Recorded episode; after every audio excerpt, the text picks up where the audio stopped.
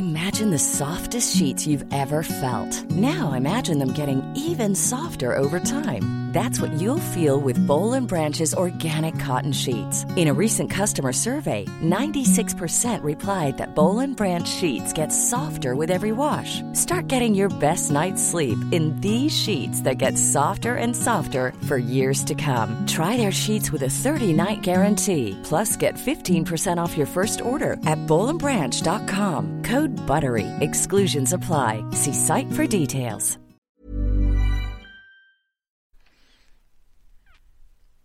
Bonsoir, bienvenue dans le podcast Culture PG du lundi 28 octobre 2019. Nous sommes au lendemain d'une belle journée avec une belle victoire, c'est-à-dire une grosse rousse contre Marseille. On va revenir sur ce match ce soir euh, durant euh, un certain temps. On va pas vous donner d'heure de, fin puisqu'on est incapable de le respecter en général. Nous sommes quatre malgré tout pour refaire cette partie entre autres.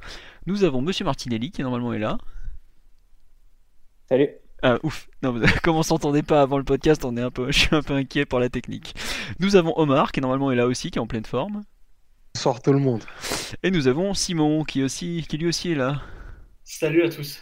Euh, voilà, donc bonsoir à ceux aux habitués sur live qui sont déjà là, effectivement, sur YouTube aussi. Bonsoir à tous. On va pas perdre de temps, on va attaquer direct sur la rencontre d'hier soir, puisqu'il y a quand même de quoi dire. Victoire 4-0 des Parisiens, doublé de Mauro Icardi en début de rencontre, de mémoire c'est 10e et 23e, si je me trompe pas. Voilà, 10e, 26e. Puis doublé de Kylian Mbappé, 33e et 44e. Donc euh, une victoire propre sur ma vue, puisque la seconde mi-temps a été un, long moment euh, de pénibilité, on dira mais on va en reparler quand même. Le pouls du match est forcément pour moi.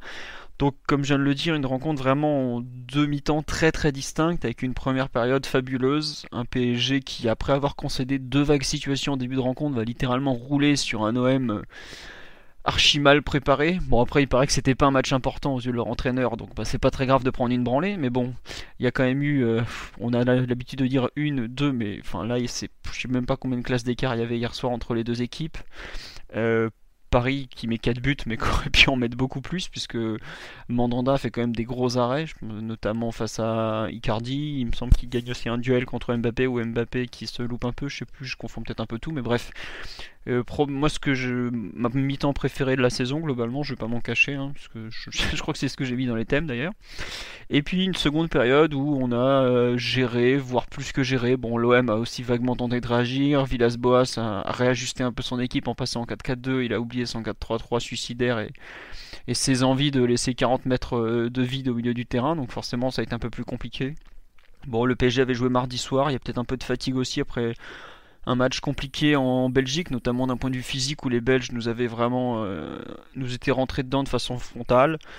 Donc euh, vraiment une excellente première période, peut-être la ouais, je suis pas loin de penser que c'est la meilleure d'un PSG OM depuis euh, de, l'RQSI peut-être même, puisque le 5-1 à Marseille avait été un peu un peu plus réparti sur la durée. On avait fait durer, enfin on s'était fait plaisir de la première à la dernière, là ça a vraiment été une une, violence pure de, la dixième en gros à la 45e où il y a une équipe qui massacre l'autre quoi tout simplement. Vraiment euh, qui, ça a été un massacre collectif honnêtement. Je vois pas ce qu'on peut dire de plus. Enfin en tout cas moi c'est un peu ce que je retiens. Mathieu Omar Simon je vous laisse compléter cette euh, première analyse très rapide sur le match. Je pense que la découpe en demi-temps est tellement évidente qu'on va pas va pas trop euh, revenir dessus. On va plus s'intéresser sur la première. euh, ce qui est intéressant, c'est un peu le, hasard du calendrier, c'est que c'était un match qui arrivait euh, presque pour prolonger une, euh, sorte de, série de trois matchs où on a rencontré des adversaires qui sont venus aller nous chercher, ou du moins qui ont essayé d'aller nous chercher assez haut, avec des stratégies un peu différentes. Un Bruges a mis du marquage individuel assez agressif un peu partout. Marseille l'a fait un peu différemment, en mettant pas forcément une énorme pression, mais on sait pas trop si c'était volontaire ou si c'était juste des, des, ajustements de leur part. Je pense que Simon dira tout le bien qu'il pense de, la stratégie qui consiste à défendre avec en faisant sortir un relayeur euh, comme, euh, comme deuxième homme d'une ligne d'un 4-4-2. C'est quelque chose sur lequel il insiste euh, souvent. bon, Marseille c'est un peu retrouvé entre deux, à essayer de, jouer assez haut, mais sans mettre une très très forte pression sur les premiers relanceurs parisiens. et puis à chaque fois que Lopez et Rongier justement sortaient en première ligne sur, les, euh, sur les relanceurs parisiens, bah, à ce moment-là, ça, ça laissait de l'espace entre les lignes, ce qui fait que Paris pouvait jouer complètement à sa, à sa guise. Euh, parce que les espaces étaient absolument de partout. Hein. Tu trouvais des espaces entre lignes, du coup, avec les sorties de, de Rongier et de Lopez, et tu trouvais des espaces dans la profondeur, puisque Marseille jouait une ligne assez, assez haute. Tu trouvais des espaces également sur le côté où Di Maria a été trouvé euh, à de nombreuses reprises, euh, un contre un face à Sakai en premier mi-temps. Enfin bref, mi-temps très très commode pour le PSG qui a pu jouer euh, le match qu'il qu qu aurait même pas pu rêver jouer face à l'OM. C'était tout était presque trop facile. Bah, en fait, juste me permettre de couper, c'est je crois que t'as pas une seule équipe qui s'est présentée au Parc des Princes cette saison en nous laissant autant de latitude d'un point de vue offensif. Franchement, tu, tu, même les Nîmois de la première journée qui étaient pas, pas spécialement bien euh, organisés ou les Toulousains ont été moins ridicules. De... La part de l'homme, mais on a vu des avant la trêve, on avait vu des équipes qui venaient surtout pour défendre face à Paris et qui, euh, qui décidaient de tenir le 1-0 et on a vu des, matchs vraiment très pénibles qui étaient souvent décidés par un but de Neymar euh, à la toute fin. Là, donc, on a vu trois équipes de, suite qui, qui, sont venues aller nous chercher. Pas de chance, ça, ça, correspondait aussi avec le retour de, de Mbappé dans l'équipe. Et un Di Maria qui reste à un niveau assez, assez exceptionnel dans, dans, dans sa qualité d'ouverture, même dans sa qualité d'appel aussi en profondeur. Ce qui fait que Paris est complètement outillé pour, pour sanctionner des, des équipes qui, qui sont euh, pas forcément sûres de leur plan ou euh, qui laissent vraiment trop d'espace dans la profondeur. Ça, a été le cas sur ces trois matchs-là même si les scénarios sont un peu différents. Après, bon, tu peux mettre un peu un bémol sur la deuxième période où Paris aurait pu un peu mieux la gérer. Pas forcément, on parle pas forcément de rajouter deux ou trois buts de plus, mais, peut-être mieux gérer dans, la possession de balle, d'en garder un peu plus de contrôle. On sait que Paris pas forcément. Euh, l'équipe a évolué, c'est plus vraiment le, le, style du PSG. Plus une équipe qui fait la différence sur du pressing haut sur des, et sur des transitions. Et c'est un peu euh, le reflet de ce qu'on a vu hier soir. Très bien. Bah, c'est sûr que tu n'as plus euh, un certain Thiago Lamotte pour, euh, pour gérer quand il faut quand il y a 3-4-0 qu'il faut courir, enfin qu'il faut faire courir l'adversaire pour l'user encore un peu, mais bon, tu ouais, tu as une deuxième mi-temps qui est vraiment particulière en fait par rapport à tout ce qu'on a pu voir un peu ces ces dernières semaines effectivement où on, a globalement euh, rarement plié des matchs comme ça en une mi-temps. Même si tu vois, par exemple, on avait un peu vu finalement ça à Nice où on s'était un peu déconcentré, tout ça, et puis on, on avait su réaccélérer parce que Nice était revenu au score. Et je pense que si par exemple l'OM met un but hier, euh, bizarrement, euh, le match n'aurait pas forcément été le même en en seconde période, sur la longueur tout du moins. Euh, bon, on a clairement attaqué l'analyse de cette très bonne première période. Euh, Simon, alors donc Mathieu a fait allusion à un article qui a été publié par Simon sur Between the Posts, qui est un site d'analyse tactique. Euh, Simon, est-ce que tu veux reparler un peu pour nos auditeurs qui n'ont pas forcément euh, lu ton article, un peu du plan marseillais, de ce ce que tu as trouvé catastrophique? On a vu avant le match, pour ceux qui l'ont vu sur le site, Victor qui avait fait un article très complet sur comment l'OM est organisé. Et si vous lisiez un peu entre lignes, vous voyez déjà un peu tous les problèmes défensifs qui, que, que, que Villas-Boas n'arrive pas à résoudre de façon formelle actuellement. Bon, là, les problèmes sont arrivés de façon bien visible. Mais euh... tous ceux qui ont euh, eu vent de la carrière d'André Villas-Boas euh, peuvent se douter des problèmes qui se sont posés à l'Olympique de Marseille, je pense. Bah vas-y, je t'en prie, complète. Allez, lance-toi. Eh bien, eh bien l'OM a décidé de nous opposer un bloc plutôt haut bloc médian, bloc haut, avec euh, quelques velléités de pressing, mais pas tant que ça. Et c'est typiquement le genre d'attitude qu'il faut éviter d'adopter face à une équipe comme le PSG. Euh, ça me rappelle un petit peu le, le premier match, c'est contre Rudy Garcia, donc on va au vélodrome et qu'on leur met 5 à 0, 5 à 1. Non, il y a le premier, c'est le 0-0 horrible où il arrive. Au parc, mais au vélodrome. Euh, effectivement, oui, puisque c'était un des premiers matchs de Franck McCourt. Et euh, oui, oui, c'est là où ils prennent 5-1 avec Patrice Evra ouais, bah, qui cherche encore à attraper Lucas ça m'a rappelé un peu ce, match-là où, l'équipe se présente face au PSG avec un bloc médian, plutôt haut, mais avec assez peu de compacité et assez peu d'agressivité, ce qui fait que tu gênes pas la relance parisienne, tu bloques pas les espaces dans ton dos, tu es dans un, dans un espèce d'entre-deux euh, qui est absolument idéal pour une équipe qui a un tout petit peu de, qualité technique ou, de capacité à menacer la profondeur. Il se trouve qu'on a tout ça au PSG et qu'on est dans, un, dans une phase euh, où l'équipe est assez verticale en plus. Euh, je j'ai honnêtement pas compris pourquoi Villas-Boas a fait ça, tant au niveau de son approche qu'au niveau de son système de jeu. Comme Mathieu en avait déjà un petit peu parlé, euh, Villas-Boas organise un espèce de 4-1, 4-1 avec les relayeurs qui doivent aller chercher assez haut les milieux adverses, qui en l'occurrence étaient Verratti et Marquinhos, donc ils jouent quand même assez, assez près de leurs défenseurs centraux en phase de relance. ça a créé des espaces absolument monumentaux au, milieu de terrain. Mbappé et, Di Maria ou éventuellement Herrera de temps en temps recevaient le ballon, mais comme s'ils étaient à l'entraînement sans protège tibia. Donc, donc forcément, ça a été payé assez rapidement avec des actions qui se sont succédées, qui se sont ressemblées. Euh, où euh, tu as des prises d'espace entre les lignes et en une ou deux passes, bah, ensuite tu as, tout le terrain à remonter, une ligne défensive aux abois qui doit en plus de ça couvrir la profondeur en courant euh, vers son but, ce qui est quand même compliqué de corriger l'espace entre les lignes tout en courant vers son but. Bon bah bonne chance les gars, on a bien vu que c'était compliqué. Et, et ouais, j'ai vraiment il se trouve que c'est un classique dans la carrière d'André Villas-Boas de, jouer le hors-jeu ou un bloc assez haut euh, avec des joueurs euh, probablement pas équipés pour le faire ou avec une préparation un petit peu, un petit peu douteuse. Donc on, s'est amusé de ça hier soir pour ceux qui nous ont lu sur Twitter. Mais ouais, c'était euh, le PSG a très très très bien joué. Il faut pas minimiser la performance parce que dans l'intensité ça a été bon. Dans le, le, au niveau du système, ça a été bon aussi vu qu'on continue de valider cette phase de jeu en, 4-3-3 depuis plusieurs semaines. mais l'OM nous a offert des conditions assez idéal. Quoi. On n'est pas, euh, on est peut-être au niveau du, du, suicide de Nice euh, à l'Alliance Riviera l'année dernière, où, pareil, tu avais tes meilleurs éléments dans, dans les meilleures dispositions. Et j'aime pas trop être péremptoire sur euh, les systèmes ou, les tactiques, ce genre de trucs, mais vraiment le 4-1-4-1 avec les relayeurs au pressing, à part dans certains contextes où tu es très supérieur à l'adversaire, ou si c'est pour vraiment protéger contre une équipe qui n'utilise que les côtés pour attaquer c'est un système, une animation défensive en tout cas qui me laisse énormément de doutes, surtout quand, quand tu as des équipes qui peuvent vraiment menacer entre les lignes avec des joueurs qui s'intercalent bien et qui prennent facilement cette position de meneur de jeu comme Di Maria. Ah bah euh, Di Maria lui tout seul, enfin l'OM a tenté euh, de, enfin c'est une équipe qui ne presse pas bien, qui en plus je trouve n'a pas spécialement les, qualités physiques pour le faire. Quand tu te trimbales Payet dans ta ligne d'attaque, dans ta ligne d'attaque, Strootman en couverture derrière, tu as déjà deux joueurs et qui Maxime Lopez qui doit harceler Lopez. Bon. Voilà. Lopez. Tu peux pas jouer un match de haut niveau avec Maxime Lopez. non, mais... Tu des adversaires plus forts que toi. Tu peux pas jouer avec Maxime Lopez au milieu de terrain. Ouais, non, mais enfin, euh, pour moi, tu as un problème dans leur plan de jeu et, et puis même, enfin, tu peux pas jouer une équipe qui a l'OM est une équipe qui a des problèmes de mobilité et ils ont ils ont ils ont laissé le PSG avoir des courses. Enfin, excusez-moi, mais ils sont débiles. Après, le, PSG, c'est parfait. C'est bien meilleur avec Zambo Anguissa et Luis Gustavo devant la défense hein, pour, gêner, pour gêner Paris. On l'avait vu au Vélodrome il y, a, deux ans.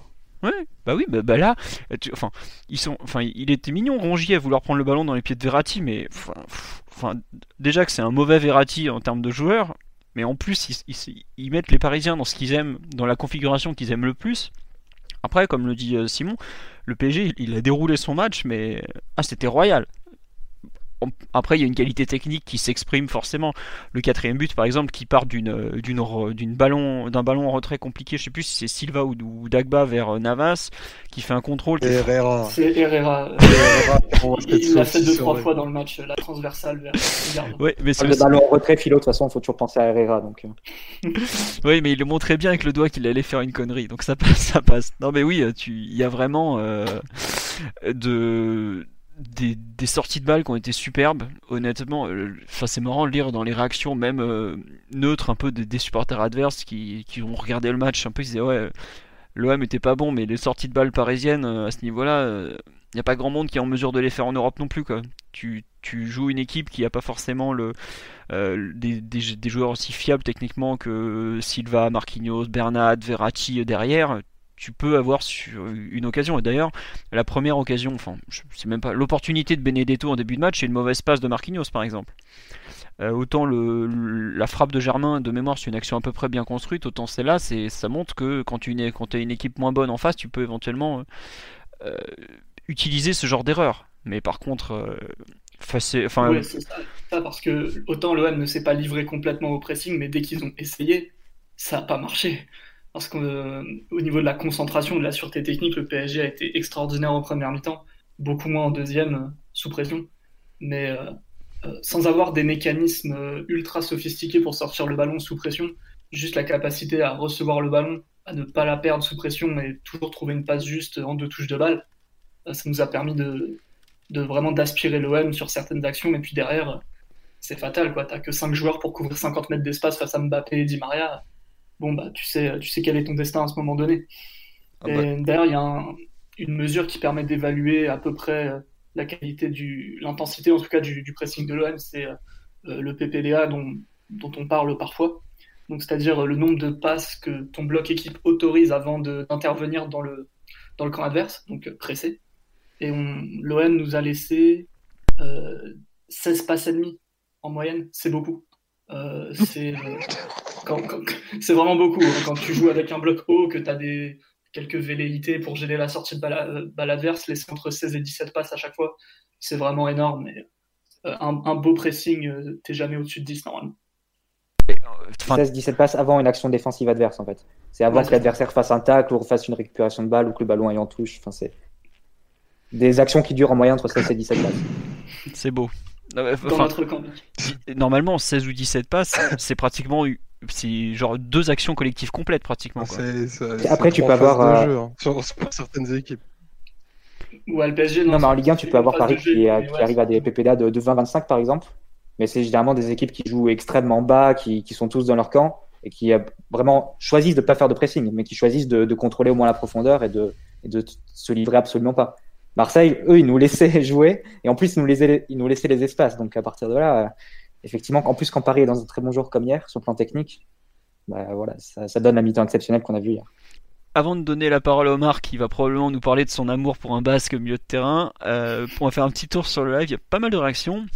On nous dit hier Villas-Boas s'est fait manger tactiquement, tout ce qu'il avait mis en place a été détruit par 2-3 réajustements de Tourelle je pense que Tourelle n'a même pas eu besoin de réajuster, que les joueurs se sont réajustés tout seuls pour le coup. Hein. Donc euh, c'est franchement, euh, ça en dit long quant à son analyse déjà d'avant parce qu'on nous dit ouais il a mal il a mal euh, jugé nos forces mais enfin franchement je sais pas qui leur a fait le scouting côté olympien mais virez-le quoi. Virez-le direct hein. puis en plus avez l'habitude d'aller au prud'homme donc ça, ça changera pas grand chose euh, ensuite euh, on nous dit les espaces dans le dos de offert à Mbappé dès le début du match. Bah mais même ceux-là enfin avant même des espaces dans le dos des défenseurs centraux c'est même les espaces dans le dos des deux relayeurs dont on vient de parler. Enfin ils ont laissé Strottmann qui est un joueur qui est à peu près aussi mobile que Thiago Motta actuellement se prendre des vagues bah ouais, forcément, bah, il, a, bu la tasse comme les autres. quoi. Euh, il y a un fan euh, absolu de toi, euh, Simon, je pense que tu, peux avoir un rencard facilement. Bref. On nous dit, on nous dit j'espère aussi que j'avoue que l'écart technique me fait regretter les classicos à l'ancienne. ouais, après, rien n'empêchait l'OM de mettre de, de, de l'agressivité, de l'intensité, de pourrir le match. C'est eux qui ont voulu jouer. Au bout d'un moment, quand, enfin, c'est ce honnêtement, ce qu'écrivait La Provence ce matin, parce que je suis quand même allé lire La Provence après un lendemain de raclée, c'est toujours un régal. Ils expliquaient qu'en gros, Villas-Boas a tellement conditionné son équipe à dire que c'était un match qui comptait pas, bah, qu'eux, ils ont, joué un match amical. Quoi. Euh, enfin, je sais pas si vous vous rendez compte, euh, à la mi-temps, je, crois que déjà, il n'y a même pas un seul carton pour l'OM, alors qu'ils sont quand même dans des situations défensives extrêmes, où normalement, bah, c'est typiquement le genre de situation où tu prends au moins un jaune, ou un rouge même. ouais, mais tu vois, ils ont fait 26 tacles quand même. C'est dire s'ils étaient aux abois. Ouais, ouais, mais enfin, honnêtement, est-ce qu'il y a combien de tacles qui ont coupé des actions? Enfin, combien de tacles réussis sur les des... ça, ça c'est encore autre chose. Ah, c'est sûr. Enfin, vas-y, Omar, je te, euh, je te laisse enchaîner, ouais. Euh, bah, désolé de, non, mais coupé. Mais euh, du coup, en fait, c'est assez logique quand tu as un pilote de rallye qui prépare une équipe de foot qui est deux, trois trucs qui marchent pas, quoi. Franchement, je pense que l'OM, c'est l'équipe la moins préparée qu'on a rencontrée, mais pas depuis cette saison, mais depuis, euh, depuis plusieurs années. Tu regardes, euh, tu regardes le quatrième but qui est, qui est magnifique, en effet, parce que parce qu'il y a plusieurs sorties de balles de, très grande qualité, mais tu as, zéro densité axiale sur 100 mètres. Sur 100 mètres, en, en 5 passes, on a dû rencontrer deux Marseillais pratiquement. Enfin, c'est, ça en dit long, c'est terrible pour, euh, pour l'OM. Enfin, c'est merveilleux, je devrais dire. Et euh, c'est très significatif. En fait, le match, dès l'engagement, il allait être très significatif. Dès la, dès la 20e seconde, sur l'engagement, donc, on a une action on a un échange où, tous nos offensifs arrivent à toucher la balle sans être pressés par un seul Marseillais. Et j'en parlais avec Simon pendant, le match parce que je trouvais ça hallucinant. Ils ont, ils ont volontairement joué des 1 pour 1 avec Verratti qui est capable de garder le ballon dans, dans une cabine téléphonique, même sous pression. Et, Enfin, vous avez employé le mot suicidaire tout à l'heure, mais je pense que c'est clairement, clairement ça. Soit, soit l'OM s'est vu beaucoup trop beau, je pense qu'il y a un peu de ça. Ils ont été très présomptueux dans leur approche. Soit ils avaient décidé de, prendre une raclée historique. Et je pense que Paris aurait dû leur infliger parce que quand tu regardes euh, ce qu'a été capable de faire le côté gauche de Paris, je ne mets pas Bernat parce que pour le coup, il n'a vraiment pas eu beaucoup de travail en première mi-temps. Mais quand tu regardes ce qu'ont fait euh, Verratti, Mbappé, Kipembe versus euh, Rongier, Sarr et Germain, pour le coup, vraiment, il n'y a, y a pas trois classes d'écart. C'est que c'est même pas le même sport en fait. En termes de volume de course, même les orientations de corps pour récupérer le ballon simplement, elles, n'y étaient pas. Et j'étais content que Tourol soit énervé parce qu'un match comme ça, normalement, ça doit, ça doit se sanctionner par un score à deux chiffres. Vraiment. Moi, à la 20e minute, je me disais, ils vont prendre, 20, ils vont prendre 10-0, c'est parfait. On peut tout rater cette saison, mais au moins, on aura réussi ce match-là. Après, euh, après bah, maintenant que j'ai exprimé ma grande joie là-dessus, euh, je pense que ce qu'il faut, faut vraiment mettre au, crédit de Paris, c'est euh, sans, parler encore des, cas individuels, c'est que je trouve que le niveau technique de, l'équipe en ce moment est assez élevé. Et assez élevé pour des joueurs euh, pour lesquels même c'est assez surprenant. Je prends, je prends l'exemple de Thiago Silva. Thiago Silva, il a en ce moment très peu de travail défensif à faire tout est, tout est bien géré parce qu'il y a peut-être une charnière qui est, en train de, qui est en train de se trouver. Mais ce qu'il est capable de mettre en qualité de passe dans le dernier tiers, c'est vraiment hyper impressionnant. lui aussi, il est dans une, espèce, dans une espèce de plénitude. On dit Maria, je pense que c'est même pas la peine d'en parler. Enfin, la, double fin de corps qu'il met à, à Sakai sur le but d'Icardi, c'est clairement interdit au moins de 18, au moins de 18 ans. Ça, faut, faut arrêter, il faut plus que ça se reproduise. Et euh, quand tu vois aussi ce que fait Kipembe, c'est dur de ne pas être dithyrambique sur le niveau total euh, qu'on a joué de, la 20e à la 45e minute. J'arrête là-dessus. On t'a rarement connu aussi positif. En tout cas, on voit que tu, as passé une bonne mi-temps hier. Il n'y a pas de ah, doute. Ah, j'ai envie d'apprendre l'allemand là. Je suis, je suis heureux. T'embête pas, euh, Tourelle a une, licence en anglais, donc tu pourras lui parler l'anglais, ça, te suffira largement. Je t'évite le datif et toutes les déclinaisons, tu verras, c'est pas, pas plus mal pour toi. Mathieu, tu voulais rajouter quelque chose sur la première mi-temps ou pas? Juste un petit bémol sur ce que disait Omar sur le niveau technique de l'équipe. Bruges a quand même montré en milieu de semaine que quand tu mettais un pressing très très agressif, presque un pour un quasiment sur tout le terrain, qui t'a laissé euh, du 3 contre 3 derrière, que tu pouvais vraiment embêter Paris sur le plan technique et, embêter Paris et, les empêcher de jouer. C'est sûr que quand tu laisses 2-3 mètres au porteur comme l'OM, aucune pression sur les premiers lanceurs, à un moment, la qualité technique du, PSG va forcément s'exprimer. Même Herrera, qui, qui, qui, recevait entre lignes, avait, avait la possibilité de se retourner et d'enchaîner, comme sur le premier but, par exemple. Après, juste bon, Mathieu, il y a un truc que tu es obligé de prendre en compte, c'est que Bruges, ils ont joué à gauche, il y avait Choupo-Moting, il n'y avait pas Mbappé. Quoi. Et quand tu, tu, sais que tu peux jouer un, un contre 1 avec Choupo-Moting, avec Mbappé, c'est pas une, c'est pas la même histoire quand même. Donc, euh... C'était inattendu que Choupo-Moting débute le match et je pense qu'ils sont pas, ils étaient pas préparés dans l'idée que ce soit Choupo, mais plus Sarabia peut-être. Enfin, peu, peu, importe, mais ce que je voulais dire, c'est que c'est possible quand même de forcer Paris à des erreurs techniques si tu mets un pressing, si tu mets un pressing vraiment euh, intense, presque homme pour homme, qu'on a vu aussi mettre Galatasaray là-bas. Hmm non mais je... même si très, et au fond, on avait beaucoup d'opportunités et le match aurait dû être plié plus tôt. Mais c'est possible quand même pas de, mettre plus sous pression de Paris que ça. Après, euh, si tu coupes ni, si tu fermes ni les espaces dans, dans ton dos entre les lignes et que tu mets aucune pression sur le porteur, bah tu es, forcément dans un autre 2 et tu laisses jouer Paris. Et quand tu laisses jouer Paris et qu'en plus, globalement, l'équipe est dans un, est dans un bon état de forme général, ça, donne, ça donne ce qu'on a vu sur la première mi-temps. C'était juste grotesque ce qu'on a vu. Oh, c'était agréable hein, quand même, faut le dire. Mais euh, non, juste. Agréable de notre vie, mais... Bien sûr, mais tu vois, pour comparer un peu avec le match face à Bruges, enfin, ce qui est marrant, c'est que j'ai pas organisé un podcast après Bruges. J'ai fait, ouais, enfin, le plus gros match de la semaine sera celui contre Marseille. J'ai pas forcément le temps d'en faire deux. On va garder. Mais Bruges a été tellement supérieur à l'OM que c'était peut-être une erreur. Enfin, bon, tant pis. Mais t'as aussi le fait des les profils, tu vois. Euh, genre, Bruges est quand même une équipe qui nous a secoué, mais qui est capable de. Enfin, Bruges est une équipe qui s'est pressée pour le coup. C'est une équipe qui a de la mobilité déjà. Voilà, qui a de la mobilité, qui s'est pressée. Le, qui- le- le petit belge là. Oh là là, est extraordinaire. Il est Il est extraordinaire. titulaire à l'OM tous les jours, lui.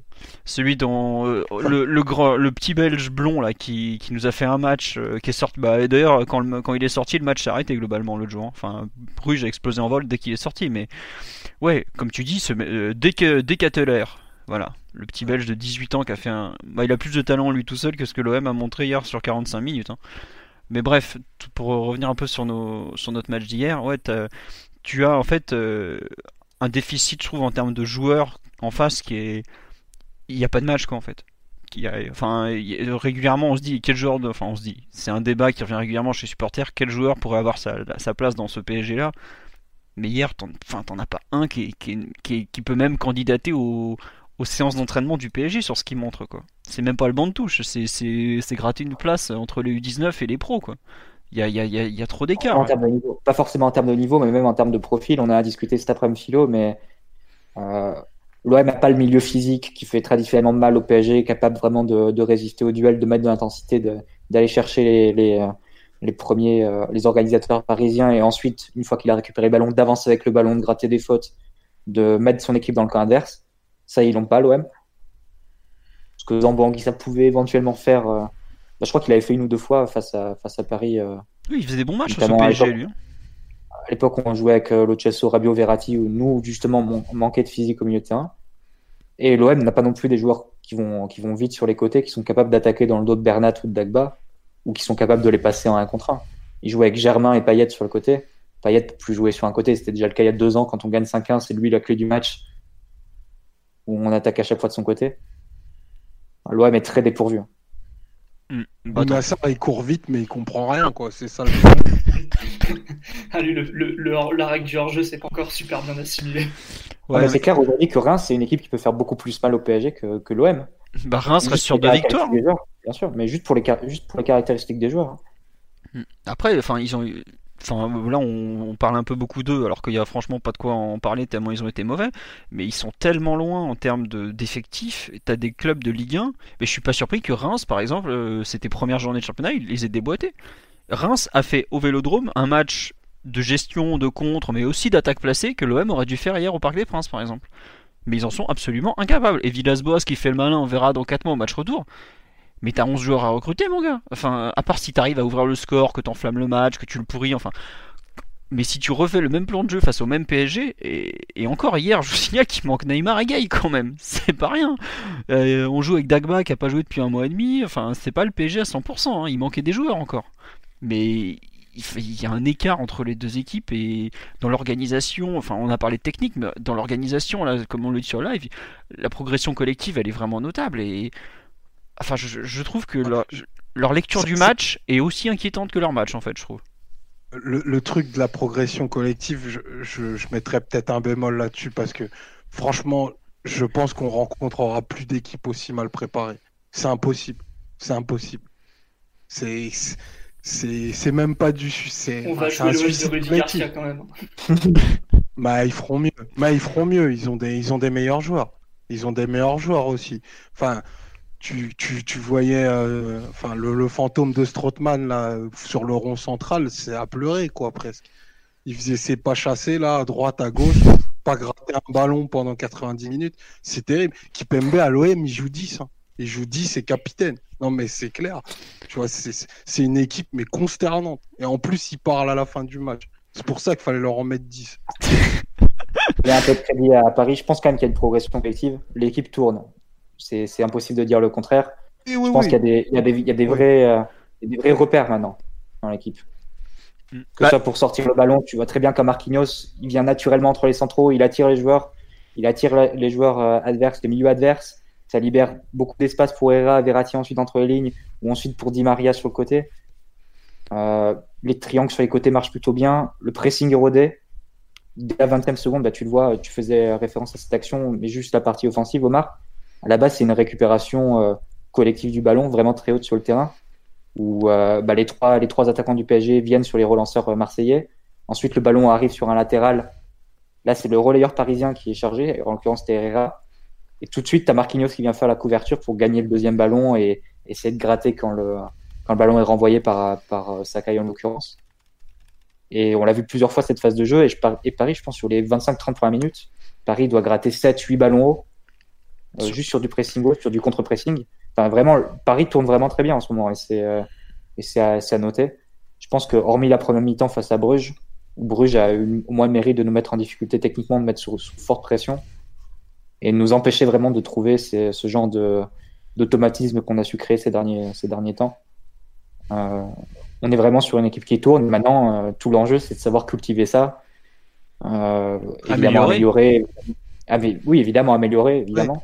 Mais bon, on est sur des temps de passage très intéressants et très positifs en termes de construction d'équipe. Après, il faut garder impliquer tous les joueurs, il faut les garder motivés, il faut les garder heureux d'être de leur place dans la hiérarchie. Il faut aussi peut-être développer des, alternatives. Il y aura le fameux schéma avec quatre attaquants qu'on verra peut-être à un moment ou à un autre. Mais je pense qu'on est plus maintenant sur une question de management que sur une question vraiment de tactique avec le PSG qui a, semble-t-il, trouvé, euh, trouvé la direction dans laquelle aller. Et d'ailleurs, il y a un... juste pour finir. Euh, non, non, vas-y, vas-y, vas-y, parce que moi, je devais digresser. Donc, euh. Tactiquement, tu as quand même l'incorporation d'un joueur par ligne à faire dans les semaines, dans les semaines à venir. Enfin, c'est pas peu dire que, admettons que Kerrer répare sa, sa voûte plantaire euh, incorporer du coup Neymar, euh, Neymar, Kerrer et Gay, ça, va quand même changer des choses. Tu vois, hier le côté gauche, euh, il a bon, il a très bien fonctionné pour pour les raisons que vous avez à juste titre évoquées tout à l'heure. Mais tu vois, c'était Mbappé. Mbappé va peut-être changer de côté. il va se retrouver avec un latéral comme Kerrer. Enfin, je trouve qu'en termes d'association, il y a quand même beaucoup de choses qui vont bouger pour se dire que Tourelle n'a plus que du management à faire et que, et que les réglages de la Formule 1 sont prêts et que on, on, va être en pilote automatique. Je mets des grosses guillemets là-dessus jusqu'à jusqu'à décembre. Il y a, y a, quand même un peu de travail pour, euh, pour encore amener euh, l'expression collective euh, plus, on a plus haut que ça. Quoi. On a au moins trouvé la direction et, les principes de jeu, je pense. Je pense que c'est assez clair. Maintenant, on a la les principes. Ouais, puis, le, 3 au PSG, ça finit par s'installer.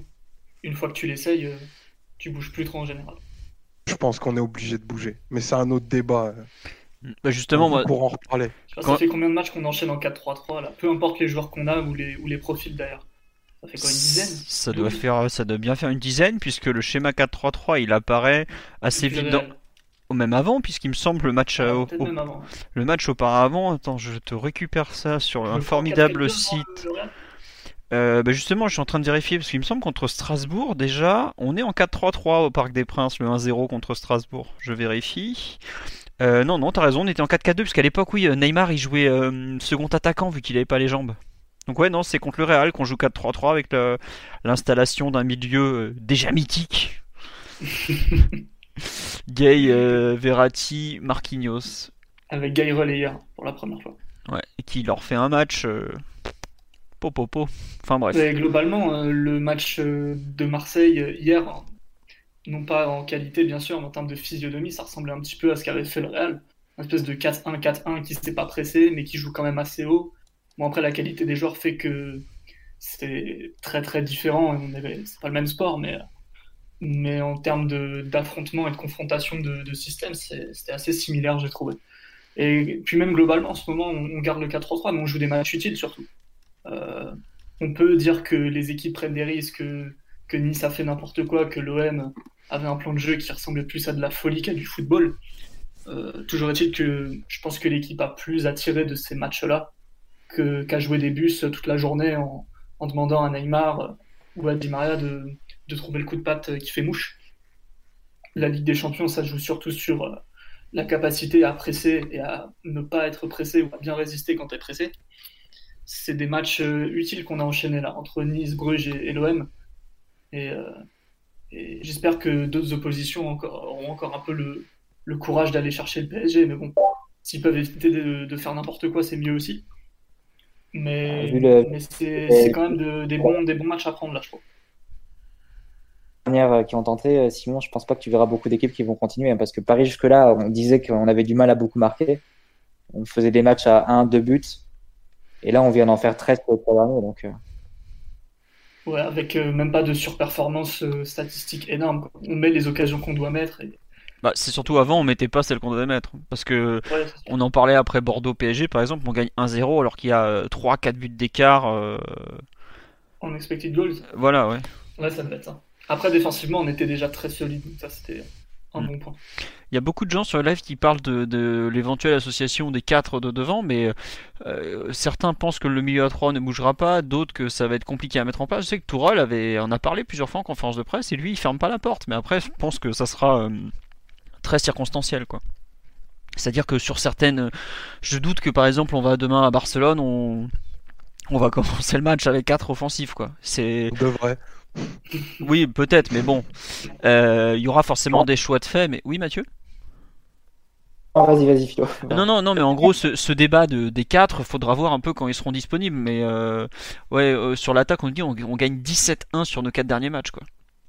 Donc euh, voilà, quoi. Et on nous dit faut arrêter de se projeter sur les problèmes à venir. Le taf de Tourelle, c'est de gérer les matchs tels qu'ils viennent avec ce qu'il a sous la main.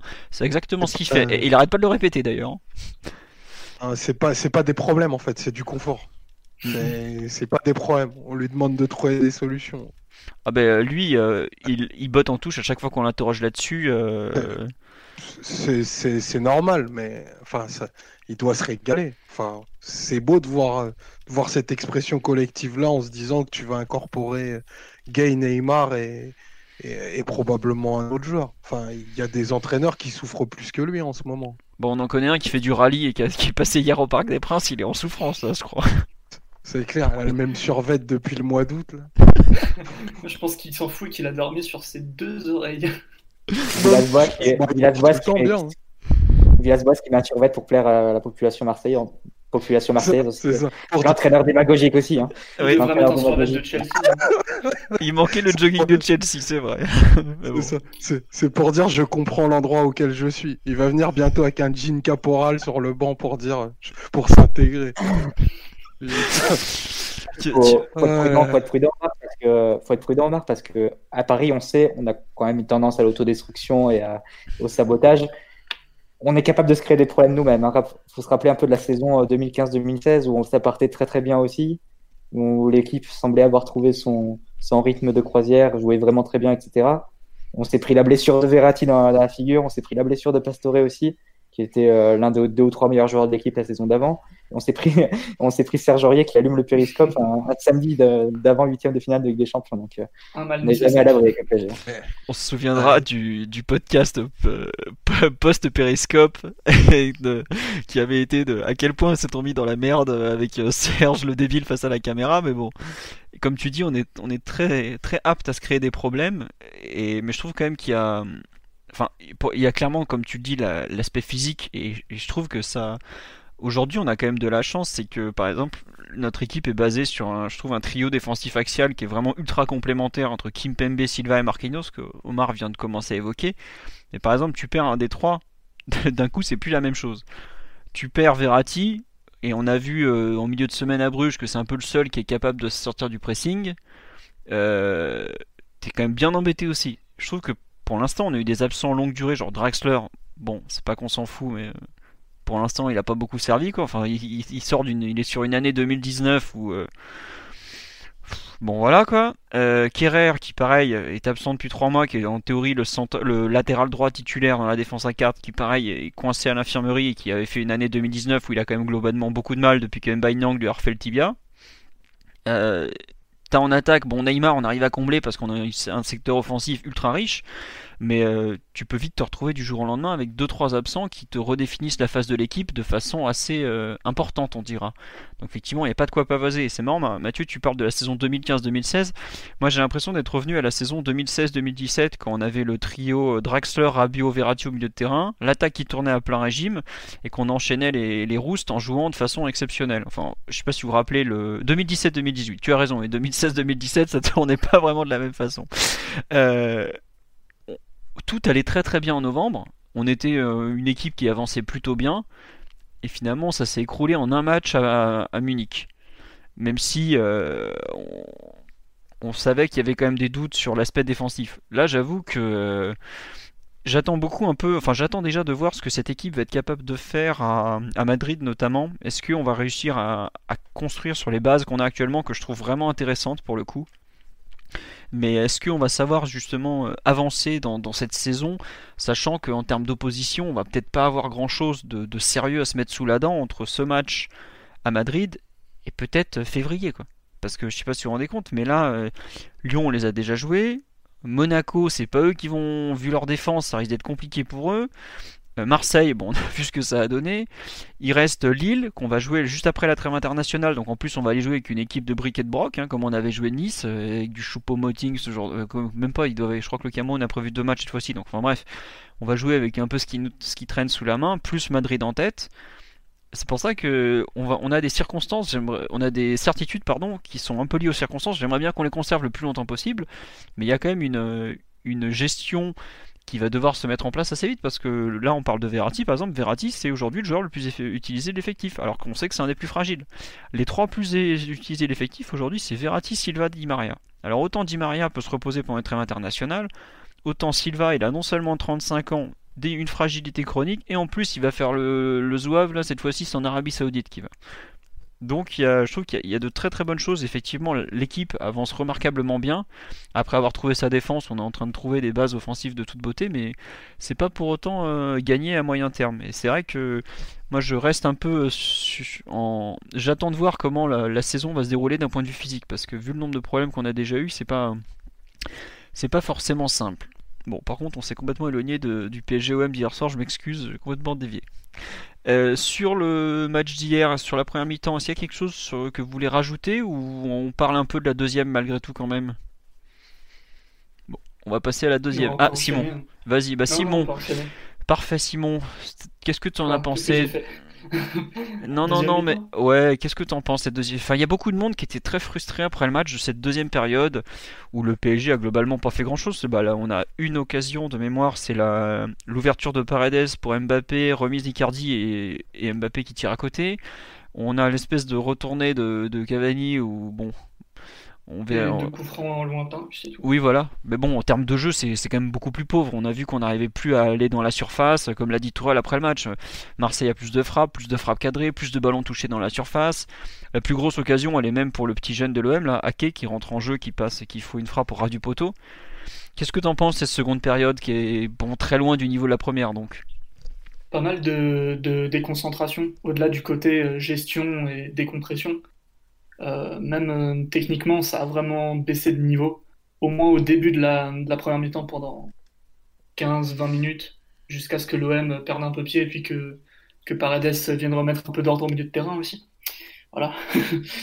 Mais ouais, euh, je trouvais qu'il y avait pas mal de déconcentration et que ça avait amené du coup des limites techniques où on perdait des ballons qu'on n'aurait pas du tout perdu en première mi-temps. Ça a permis à l'OM de, s'installer un petit peu plus haut du coup, comme techniquement on était aussi plus léger, on avait du mal à, gagner du terrain et à trouver Mbappé ou, Di Maria du coup dans les positions avancées qui étaient les leurs en, première mi-temps. Après, il n'y a rien eu de, catastrophique. Jusqu'à la 87e minute, l'OM n'a pas vraiment de grosses occasions. On a quelques petites situations qui auraient dû mieux aboutir, notamment Mbappé qui, se précipite un peu sur, sur son tir. Donc, euh, bon, euh, c'est dommage parce que je pense que c'était un match pour mettre un, peut-être pas un 10-0 comme le disait Omar, hein, quoique, ouais, peut-être 2-3 buts de plus auraient fait du bien et auraient été mérités vu, le niveau qu'on était capable d'afficher. Mais bon, pas, je pense pas que ce soit dramatique non plus. Ok, euh, enfin, donc ouais, toi tu mets ça sur le, le compte d'une gestion. concentration en deuxième mi-temps. Au début de la deuxième mi-temps. Euh, Omar, je pense que tu as un discours beaucoup plus offensif euh, que Simon sur notre deuxième mi-temps, par exemple. Ouais, j'ai pas compris la volonté de l'équipe de, gérer. On rejoue vendredi, c'est ça? Oui, oui, dans 5 jours. Euh, pour l'instant, en termes de calendrier, excuse-moi, je te coupe, on a fait vendredi, 4 jours de repos avant Bruges, 5 jours de repos avant Marseille, re 5 jours avant Dijon. Après, par contre, on rejoue, je crois, 4 jours après. Bah non, pareil, 4. Et puis il y a juste l'enchaînement euh, Bruges-Brest en 3 jours où, c'est un peu plus serré, quoi. Mais on a encore le temps de donner des journées de repos, par exemple. Quoi. Ouais, voilà. Donc on, était sur un trend où, on aura une bonne semaine de, récupération. Euh, l'équipe, avait dégagé quelque chose de très fort collectivement. Euh, c'était l'occasion d'aller pousser, pousser un petit peu ses limites, voir, euh, voir ce qu'on était capable de faire, leur mettre une volée encore plus prononcée.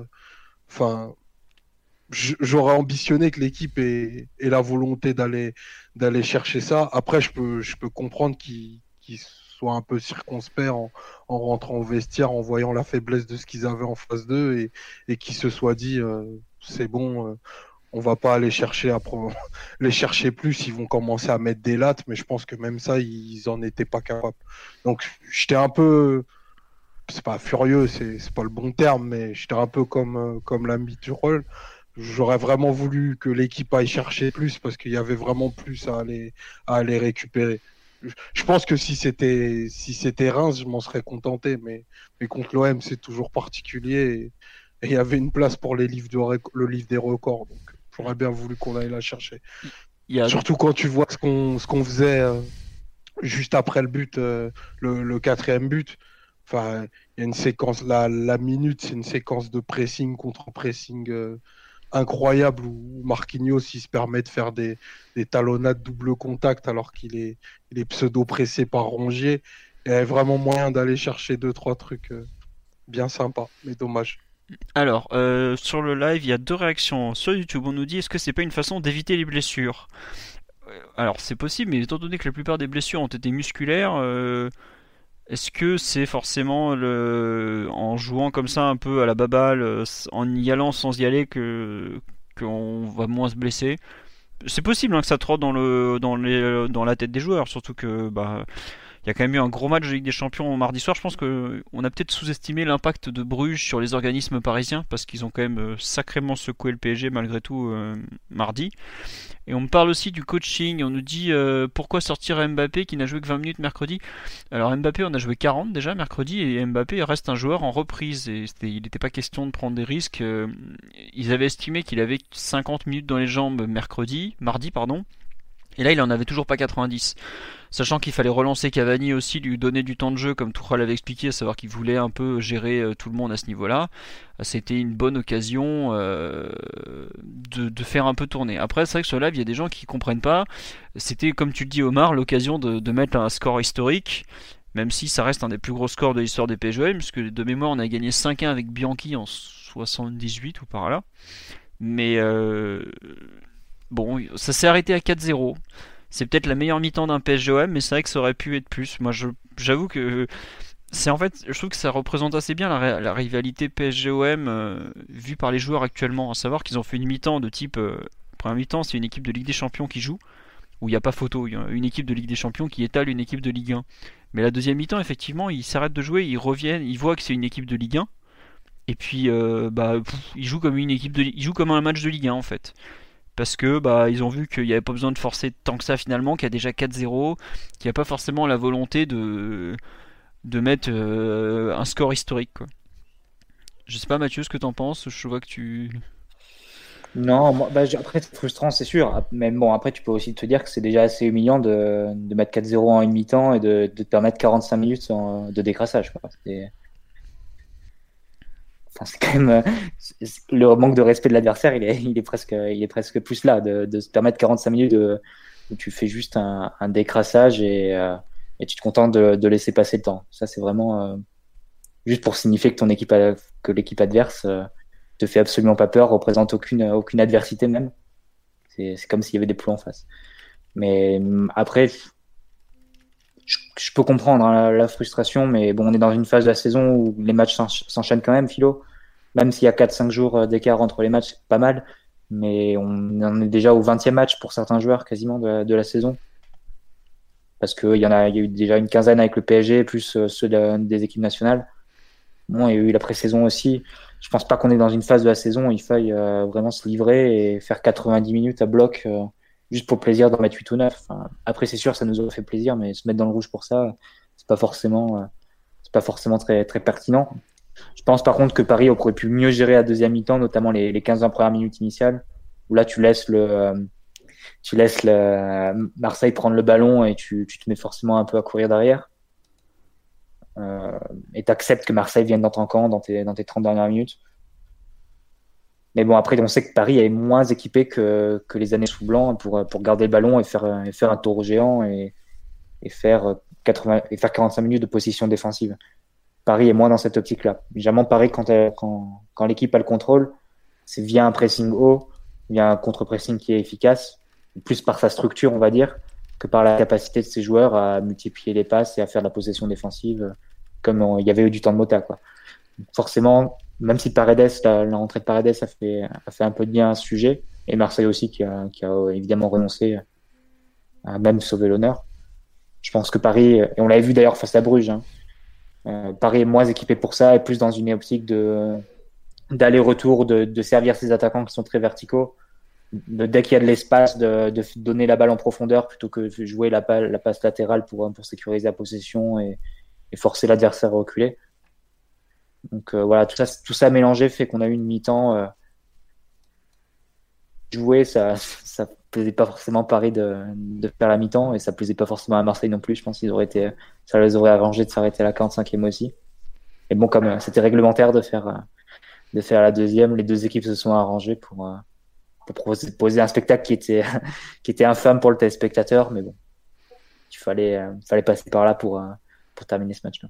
Bon, D'ailleurs, le fait qu'il n'y ait pas d'arrêt de jeu, je trouve, on, on dit pas mal sur le fait de. Bon, allez, le, on, va, on va arrêter le massacre, c'est pas la peine, les deux équipes demandent que ça, donc voilà.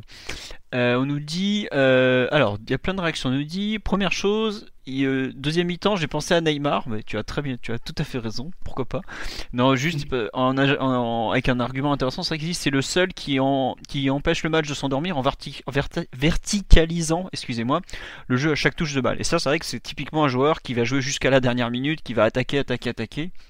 Et c'est effectivement, ça aurait pu être une personne qui est, capable d'animer à lui seul, de, continuer à vouloir marquer, parce que bah déjà parce que c'est un créateur d'occasion, comme dirait un des membres de ce podcast, et ensuite parce que bah euh, typiquement lui il va, jusqu'au bout, il sera pas dans le calcul quoi. Il c'est pas un joueur qui sait calculer, effectivement à ce niveau-là il a peut-être un peu manqué euh, pour faire encore et toujours la différence. Euh, bon, après, il est pas là, il est pas là. On doit faire 100 et puis globalement, ils s'en sont quand même pas trop trop mal sortis. Euh, ensuite, on nous dit un classico, on se doit le respecter de jouer à fond pendant 90 minutes. Mais le problème, c'est que Marseille n'a même pas respecté le classique. Euh, quand on voit la préparation du match, quand on voit les déclarations de leur entraîneur, c'est dur de demander au PSG de faire plus que ça. Déjà, ils sortent déjà une mi-temps d'élite, alors qu'en face ils sont incapables de, de, même bien se préparer quoi. Il y a quatre... pas jouer à leur place. Ouais voilà, au bout d'un moment tu, tu... le problème c'est que euh, tu peux pas demander à des joueurs de de comment dirais-je de d'enterrer un, type qui, qui, est déjà sous terre avant même le coup d'envoi ou presque quoi. Au bout d'un moment euh, c'est de l'acharnement et vu le nombre de matchs dans la saison, effectivement Mathieu disait qu'il y a déjà des joueurs à 20 matchs, j'ai calculé Marquinhos il en a 17 par exemple. On est le 28 octobre. C'est-à-dire que la saison a commencé depuis 3 mois. Il est déjà euh, pratiquement 6 matchs par mois, c'est beaucoup. Sachant qu'il y a des déplacements dans tous les sens. On peut pas leur demander au bout d'un moment, voilà. Et puis après, euh, on se plaint, on évoquait tout à l'heure l'aspect physique. Le but, c'est pas d'être euh, à fond fin octobre. Le but, c'est d'être prêt pour février, mars, avril.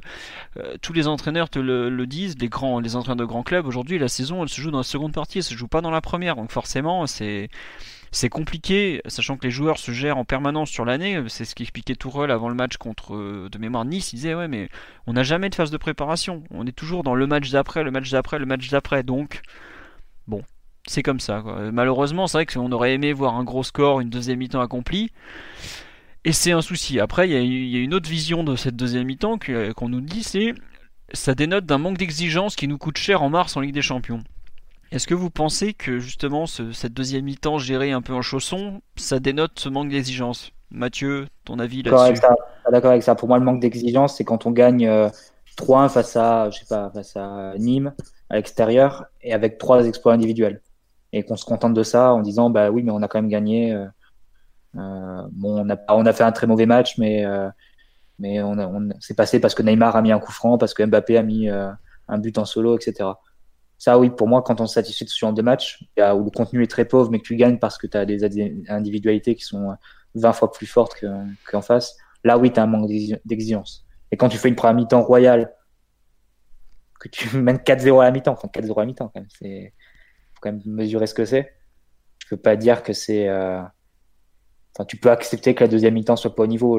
D'ailleurs, le même jour, il me semble que, que ce PSG Marseille, euh, tu as eu un Ajax Feyenoord. Oui. Qui s'est soldé par un 4-0 aussi. Et l'Ajax menait 4-0 à la mi-temps. Euh, bon bah ils n'ont pas marqué en deuxième. Hein. je sais pas exactement, j'ai pas vu le match, donc je sais pas s'ils sont relâchés non plus. J'ai pas vu le match, mais en tout cas l'entraîneur de, de Feyenoord est un peu plus digne, il a démissionné aujourd'hui.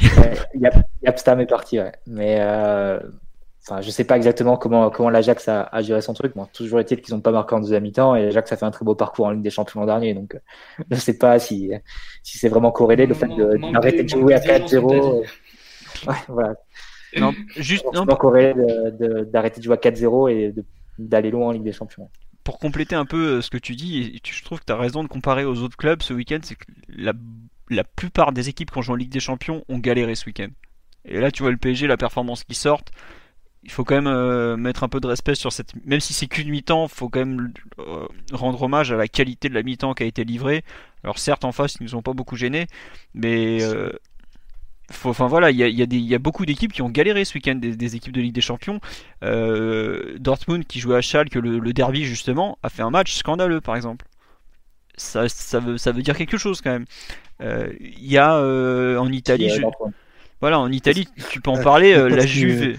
Dortmund, ils ont, ils ont subi la, la loi de la meilleure équipe de l'Europe, d'Europe en milieu de semaine aussi. C'est pour ça. Oui, oui, alors ça y est, c'est reparti. Voilà, la, meilleure équipe d'Europe qui a pas été foutue de battre, euh, c'était qui ce week-end? Lecce, c'est ça? Non, Lecce, c'était la Juve, c'était euh, le Parma. Les Parmes de Gervino et de Caramo. Euh, voilà, si vous voulez, là, la, le monsieur qui rigole, il s'est fait humilier par Yann Caramo du, du, du, stade Malherbe de Caen. Là. Tous titulaires à l'OM, hein, tous. Hein. Ça c'est possible ça par contre.